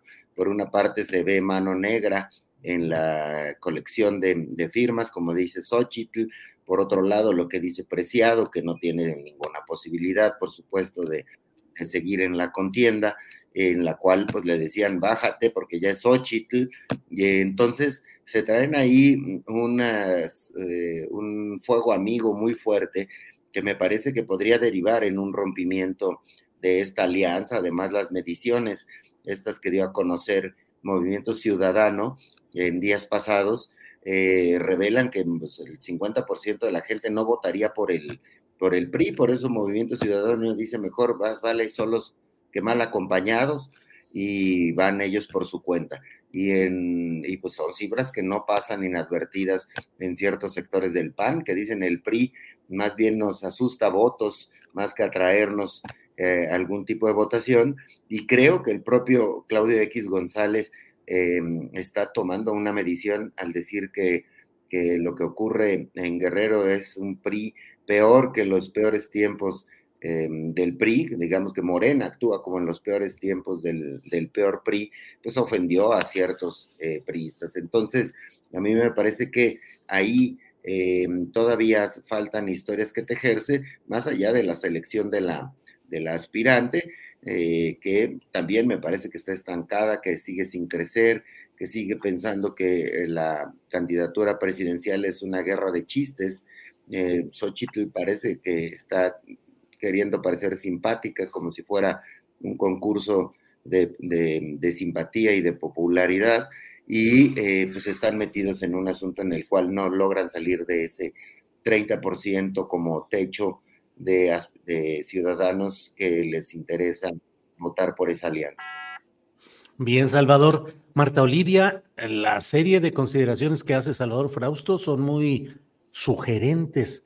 Mucho se ha hablado siempre de, bueno, ¿por qué después de toda la presión que hubo contra Alito Moreno, finalmente se le ha perdonado, no se le ha desaforado, no ha habido ninguna acción judicial verdadera en su contra, amagos desde Campeche, pero no pasa de ahí y siempre se ha hablado a última hora, Alito y su grupo van a dejar colgado de la brocha al frente opositor y van a postular candidatura propia que en el fondo pareciera que fuera un favor a Morena.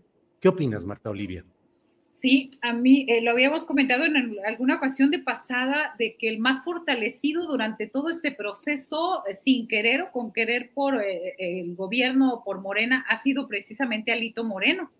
Ha sido, este, ya logró la ampliación de su periodo, él sigue los ataques que le hizo Laida, pues ya hablamos también de esas intervenciones que, que aquí quiero subrayarlo, siguen siendo ilegales aunque las haga quien haga, siguen siendo ilegales. Y a mí me parece que es uno de los personajes que más se ha fortalecido. Y ahora, ahora recientemente de con esta polémica con Claudio X González, pues ya él como dirigente y el coordinador de la bancada priista Rubén Moreira, los dos se unieron contra X. Entonces, al hablar de esto de la peor versión del PRI. Así que me parece que eh, el cofundador, por ejemplo, de Mexicanos contra la Corrupción y la Impunidad, dijo que al hacer estas aseveraciones pareciera que le sigue haciendo el favor a Lito Moreno para fortalecerse, al unirse o al unir lo poco que queda del PRI. Y me parece, pues, eh, hablo de los números en general, qué tanto aportaría el PRI para una candidatura presidencial y qué tanta estructura tiene. en el caso de Tamaulipas, después de ser el gran partido fuerte en el estado, pues ahorita son, solamente tiene dos diputados de los 36 curules y son plurinominales. Eh, eh, prácticamente el priismo está, está desaparecido en Tamaulipas. Algunos dicen que está muy cerca o están incrustados en el gobierno de Tamaulipas actual, pero bueno, ese es otro tema, esa es mi consideración. Ha sido el más fortalecido y ha sido, parece que está sumando apoyos, parece como algo extraño que el ataque de Claudio X González lo esté también favoreciendo como que a río revuelto ganancia de, de Alito. Vaya, órale. Muy bien, Marta Olivia. Jorge Meléndez, ¿qué opinas de este tema de Alito, el PRI y la eventual traición para postular candidato propio, que sería una forma de favorecer, dividir el voto opositor y favorecer a Morena? ¿Qué opinas, Jorge? Bueno, desde luego, si este PRI, que lo he denominado yo, o sea, PRI, PAN y PRD, se descinde, pues Morena está feliz de la vida. Porque yo creo que el PRI, con todo, pues tendrá quizás 8%, eh, 10%, igual que el movimiento ciudadano y demás. Hay todavía gente que eh, eh, no entiende cómo está el PRI eh, eh, vivo, pero pues tiene sus estructuras por aquí por allá, a pesar de que, como dice muy bien Marta Olivia, tenga dos diputados. Bueno, tiene dos diputados, aquí tiene hasta un alcalde y este creo que lo más seguro es eso, que en un momento dado, cuando sienta el señor Alito Moreno que se le pueden ir más personas, no hay que olvidar que ya sucedió con Claudia Ruiz Macié y compañía, en cuanto sienta que se le pueden ir más personas, a lo mejor dice, no, nos zafamos de este Partido Acción Nacional, que es muy retrógrada, que también el propio PAN, pues solamente en Guanajuato y algunas encuestas dicen que hasta puede perder Guanajuato en un momento dado ante Morena. Ya vimos que Ricardo Sheffield, que ha sido desde mi manera de ver una revelación que viene del PAN y que está en la Procuraduría Federal del Consumidor, pues ya se anotó para irse como candidato de Morena a Guanajuato. ¿Cuánto puede pesar este señor allá? No lo sé. Pero eh, empezaron a hacer encuestas y dijeron, bueno, hasta en Guanajuato puede ganar Morena. Entonces, si perdiera el PAN Guanajuato, entonces sí habría que hacer una eh, santificación mayor que la que están tratando de hacer en contra de los libros de texto gratuito. Por lo tanto, yo creo que el PRI, con todos sus desvaríos de Alitos y Rubénes Moreiras y todos esos señores, los que se van a decir, tienen un capital ahí que pueden cosechar para eh, poner a dos o tres en alguna posición que no los agarre la justicia, porque todos ellos, igual que muchos del PAN, tienen un historial negrísimo. Sí. Y todos ellos aplauden al señor Tortugers. Tortugers. No absolutamente nada. Bien, Jorge. Salvador Frausto, eh, mientras hablamos de otros temas, Guerrero, la entidad parece ardiendo, demasiados hechos delictivos y el más reciente, el asesinato del esposo de una eh, señora cuyo segundo apellido es Salgado, sobrina de Félix Salgado Macedonio, aspirante todavía informal a la presidencia municipal de Iguala, pero pareciera que en Guerrero las cosas en cuanto a delincuencia organizada y vínculos con la política está ardiendo. ¿Qué opinas, Salvador? Sí, antes de referirme a Guerrero, solo para complementar lo del, lo del PRI, a mí me parece que el PRI está siguiendo la ruta eh, del verde en el 2018. ¿Se acuerdan que iba con, em, estaba aliado con el, con el PRI, el verde, y ya desde campaña se les veía con los brazos caídos, sin ayudar eh, a la alianza que empujaba a José Antonio Mid.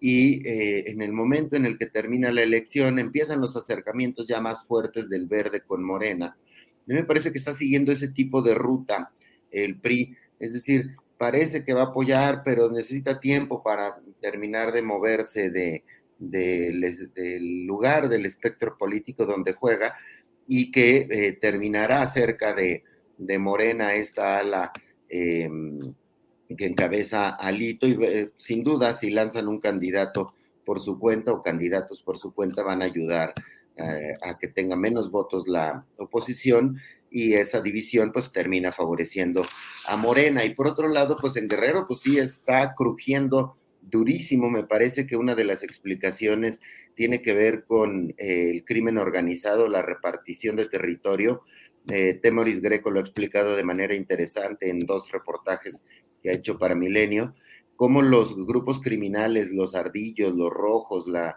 eh, otro tipo de, grupos criminales están disputando la región y antes estaban muy vinculados al PRI y al PRD principalmente, y ahora en sus coqueteos y sus acercamientos eh, con, con, Morena, como lo vimos con estas em, imágenes, esos videos de la alcaldesa de Chilpancingo, que es de, de Morena, con el líder de los ardillos, que por otra parte es el líder de los ardillos, es hermano de los em, de un eh, dirigente del PRD en la localidad. Entonces, em, se están, eh, está crujiendo ahí las alianzas entre los grupos políticos y el crimen organizado. Entonces, efectivamente hay que seguir con mucha eh, cuidado y con mucha atención lo que está ocurriendo con este atentado que iba contra la prima de Evelyn Salgado y que terminó con eh, la muerte de su, de su esposo y, em, y, la disputa por Iguala y otros municipios de la región. Entonces, es en la zona donde eh, se produce amapola, donde se produce pues la materia prima de muchas, eh, de una serie de, drogas que se trafican hacia los Estados Unidos. Entonces, ese tema habrá que, mirarlo, al igual de que, lo que está pasando en Chiapas, que también está eh, muy fuerte, la, la cantidad de, de crímenes y homicidios y la disputa por la región y pues eh, ver llegar a, Tabasco eh, a un montón de, guardias nacionales para evitar el efecto cucaracha eh, que hay alrededor de, ese estado. Bien, Salvador. Marta Olivia, ¿qué opinas de lo que está sucediendo en Guerrero, donde pues las cosas se han ido complicando en materia de violencia? Fíjate, hoy tuvimos entrevistas viendo lo de Morelos, donde hubo disparos contra la sede, contra las oficinas de la Comisión de Derechos Humanos del Estado de Morelos. Y luego contra la oficina de un medio que se difunde por radio y por redes sociales. Em, y luego en Sinaloa, donde hay también cientos de desplazados por la violencia del crimen organizado nuevamente desatada en ciertos lugares de ahí. Vemos Guerrero y vemos toda esta serie de asesinatos con contenido, con relación con temas políticos. ¿Cómo ves el tema de Guerrero, Marta Olivia? Sí, me parece que también hay que, el subrayado es esta declaración que hace la sobrina de Salgado al acusar al alcalde de Iguala, David Gama Pérez, quien eh, llegó por el PRI, de la agresión que sufrió junto con su esposo. Y eh, si bien él ya se ha deslindado, lo cierto es que Iguala sigue siendo un foco rojo no solamente por los actos de violencia, sino también por la pugna política que se vive en ese municipio de Guerrero. Y hay que recordar también que en septiembre del 2021, cuatro hombres fueron ejecutados a balazos y abandonaron su automóvil afuera de la casa de gestoría y de campaña del entonces alcalde Gama Pérez, el mismo del que estamos hablando y que en su momento se difundió un video donde supuestos integrantes de un grupo criminal denominado Los Tlacos de la Sierra de Tlacotepec tenían sometidos integrantes de otra banda delictiva identificada como La Bandera y ellos habrían sido los responsables de dejar los cuerpos afuera de la casa de gestoría. Y también como agregado que el esposo de Zulma Carvajal, Humberto del Valle, fue integrante de la Policía Federal y se retiró antes de que esta eh, eh, institución pasara a ser Guardia Nacional. Es decir, todo este contexto es lo que se está viviendo no solo en Guerrero, sino en muchos estados. Y me parece que también eh, nos ilustra de qué manera, eh, cómo el crimen organizado y los grupos están actuando pues al margen de la ley y que me parece que de pronto el Estado, no, no me parece, está bastante rebasado. Eh, podríamos hablar del mismo escenario en cualquier otra entidad de la República y serían factores eh, similares de políticos ligados a los grupos del crimen organizado o con acusaciones así y donde nos enteramos gracias a que hubo alguien destacado, una personalidad, por decirlo así, o un pariente de... Habría que ver de cuántos no nos enteramos, Julio. Así es, así es, Marta Olivia. Em, Jorge Meléndez, ¿qué opinas del tema de Guerrero y las complicaciones en el gobierno de Evelyn Salgado. Bueno, Marta Olivia dado una serie de datos muy precisos sobre lo que está pasando ahí y en otros estados. Y yo creo que en el caso de Guerrero, la cosa es peor, porque esta señora que pusieron ahí como vetaron al famoso Félix Salgado Macedonio, el toro sin cerca, que se autollamaba así, eh, pues no tiene ninguna idea de qué hacer ante este tipo de acontecimientos. En efecto, hay un pleito entre bandas en un lugar donde ha sido, como Michoacán también ha sido, eh, lugares donde la amapola y una serie de cuestiones eh, se procesan, ya no solamente se siembran y cosechan, sino se procesan para mandarlas a Estados Unidos. Es decir, es una serie de elementos que están metidos en la drogadicción y en, la, en el tráfico de enervantes. Pero no se ve que haya una mano en serio, firme, que evite estas cuestiones. Y en Sonora también están pasando cosas increíbles de asesinatos y demás. Y fíjate que en Sonora está el señor Durazo, que va a ser ahí el gran eh, rector de la situación que pasa en Morena el día 5 de septiembre.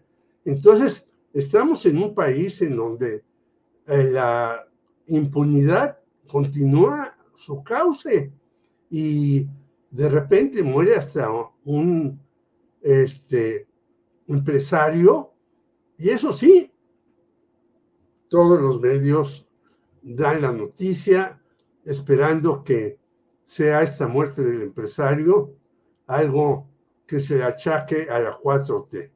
Y parece que no, que esta situación del empresario fue por, ahí sí, por un descuido de él mismo en su persona, pero pues todo está revuelto y no hay un orden.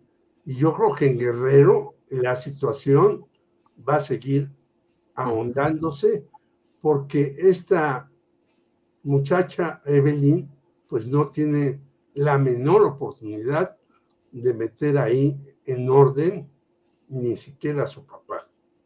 Bien, Jorge Meléndez, gracias. Son las dos de la tarde con 53 minutos.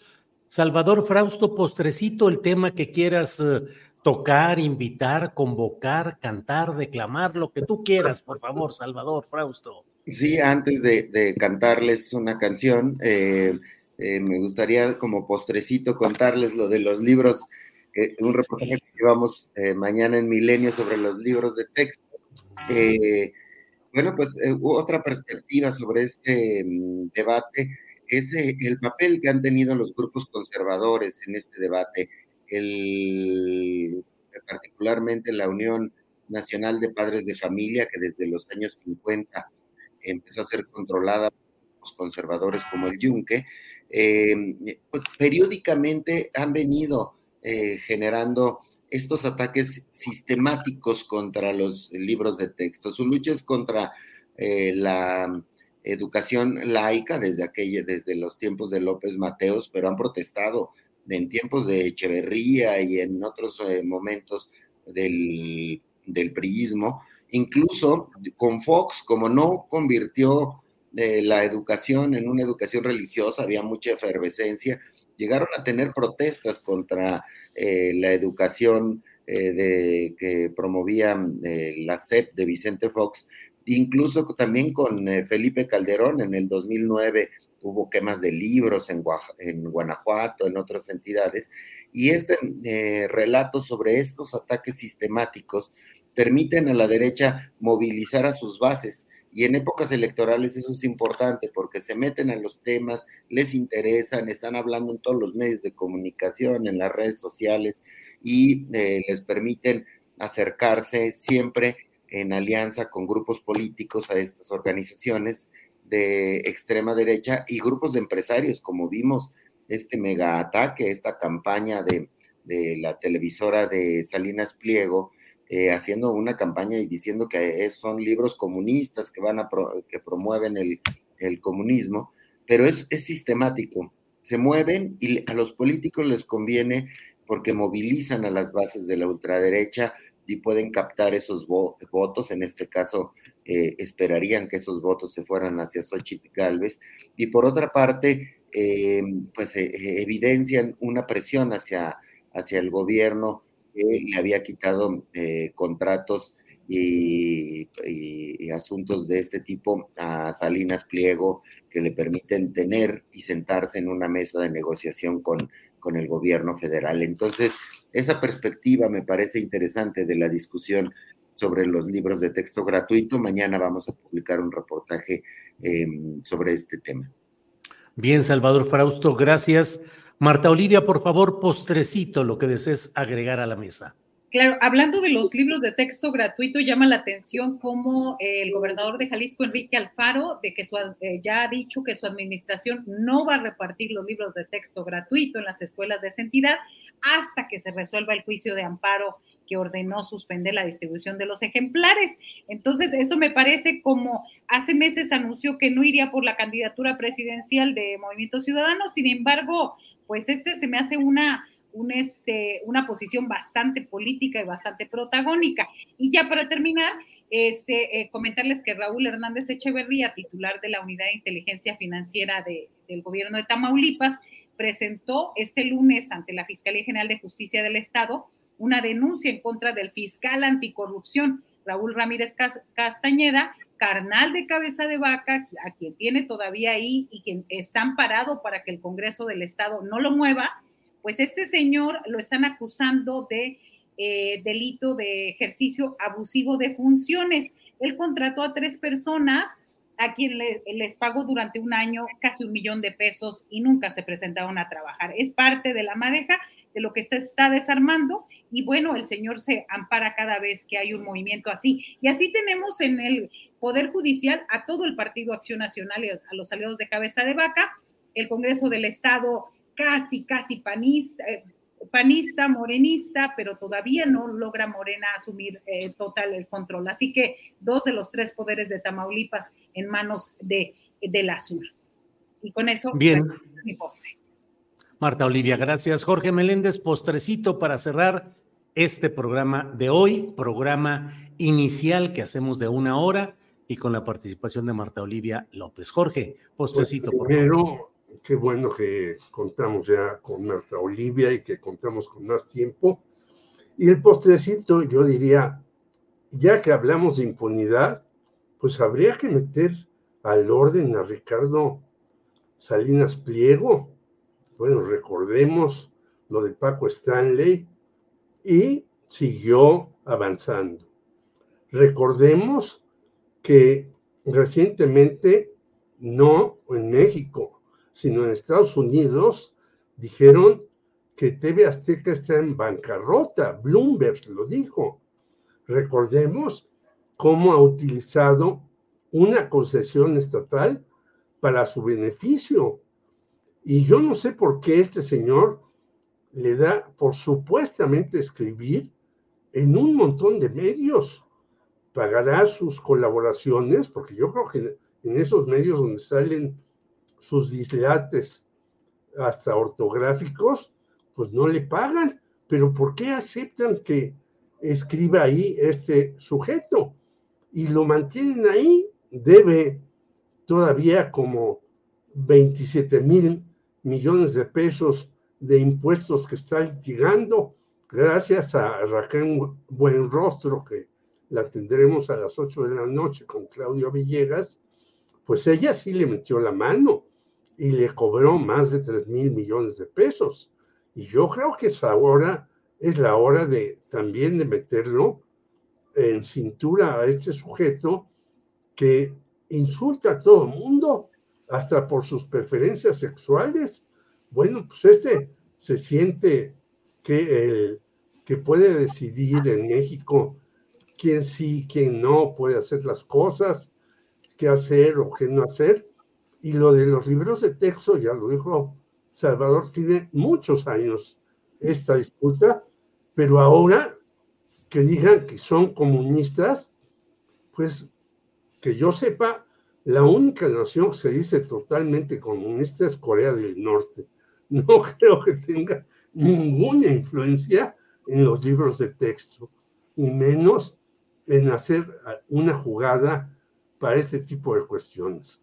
Creo que es una locura volver a sacar el comunismo como un enemigo de México y del mundo. Bueno, en Estados Unidos creo que están riendo de lo que dice este señor Javier Torre, que fue un alumno de la Universidad Metropolitana Xochimilco. Bien, Jorge, gracias. Gracias a los tres. Son las tres de la tarde con un minuto. Así es que, Salvador Frausto, gracias y buenas tardes. Buenas tardes, Julio. Ha sido un gusto compartir este espacio con eh, Marta Olivia y con Jorge Meléndez. Y bueno, pues aquí estamos. Buena semana para todos. Gracias, Marta Olivia. Muchas gracias. Buenas tardes. Gracias, gracias por este nuevo espacio, Julio, Jorge, eh, Salvador, un gustazo. Bien, Jorge Meléndez, gracias y buenas tardes. Abrazo a todos y nos veremos la próxima semana. Bien, pues muchas gracias a los tres. Hasta pronto. Gracias. Son las tres de la tarde con dos minutos. No se vaya, tengo una última, una última eh, referencia, eh, un último dato que, quiero compartir con usted, que es el referente a lo que dijo Jorge Luis Preciado, que ya lo hablamos en el curso de esta mesa, exgobernador de Colima, panista de mucho tiempo, que ha anunciado, anuncia y denuncia, eh, anuncia su salida de Acción Nacional por las irregularidades que dice que hay en este proceso del Frente Amplio por México, dice que es una farsa, que todo está acordado, que Xochitl es la que va a quedar, y bueno, escuchemos y veamos este video en el que menciona todo esto. Desde septiembre ya está perfectamente acordado que será Xochitl Gálvez la candidata del Frente Amplio por México. Entonces, por eso, desde hoy yo lo señalo, lo denuncio. Eh, creo que el Frente Amplio cayó en el juego de Andrés Manuel. Creo que el candidato de la oposición también lo va a escoger el presidente del país. Y es lamentable que sigamos con esta farsa que hoy denuncio y además señalo que en unos minutos más acudiré, acudiré a la Sala Superior del Poder Judicial de la Federación en materia electoral a presentar un recurso por la falta de certeza jurídica por parte del comité organizador y por supuesto por parte de los partidos políticos. Pues eso dice, eso dice Jorge Luis Preciado, panista durante décadas, ex legislador federal a nombre de Acción Nacional, ex gobernador, en fin, de todo ha hecho Jorge Luis Preciado. Y ahí está la renuncia y la denuncia. Bien, pues muchas gracias. Sí, es cierto, nunca fue gobernador de Colima, no fue gobernador de Colima Jorge Luis Preciado, es, eh, ha sido legislador federal. Em, bueno, Lila Mía dice, Perales no ha muerto, Julio, ya salió a desmentirlo, Perales está en Londres, sí, así es, así es, eso es lo que estamos, ya hemos dicho en todo esto. Em, bueno, pues déjeme darle las gracias. Es que estoy buscando aquí una notita de alguien que nos manda saludos desde Praga. Aquí está ya. Gloria Méndez dice saludos desde Praga, mi estimada familia astillada. Saludos, Gloria, hasta por allá, hasta Praga. Gracias y bueno, pues muchas gracias. Nos vemos hoy a las 5 de la tarde, Paco Cruz con su videocharla cruzada. A las 8 de la noche, Claudia Villegas con su programa de economía social que va a entrevistar a la secretaria de Economía, la señora Raquel Buenrostro, y yo a las 9 de la noche aquí mismo con la videocharla astillada. Así es que 5 de la tarde, Paco Cruz, 8 de la noche, Claudia Villegas, 9 de la noche, un servidor. Por esta ocasión, gracias a todos quienes nos han acompañado, gracias a la tripulación astillero, gracias a audiencia y nos vemos muy pronto. Gracias.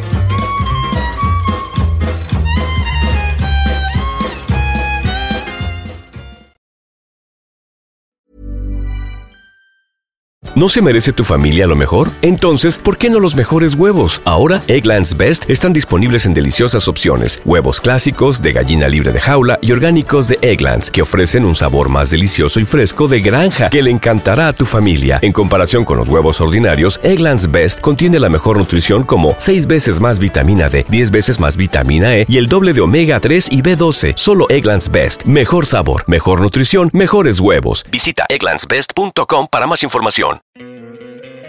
¿No te encantaría tener 100 dólares extra en tu bolsillo? Haz que un experto bilingüe de TurboTax declare tus impuestos para el 31 de marzo y obtén 100 dólares de vuelta al instante. Porque no importa cuáles hayan sido tus logros del año pasado, TurboTax hace que cuenten. Obtén 100 dólares de vuelta y tus impuestos con 100% de precisión, solo con Intuit TurboTax. Debes declarar para el 31 de marzo. Crédito solo aplicable al costo de la presentación federal con TurboTax Full Service. Oferta sujeta a cambios o cancelación en cualquier momento. Para que te enteres del próximo noticiero, suscríbete y dale follow en Apple, Spotify, Amazon Music, Google o donde sea que escuches podcast. Te invitamos a visitar nuestra página julioastillero.com.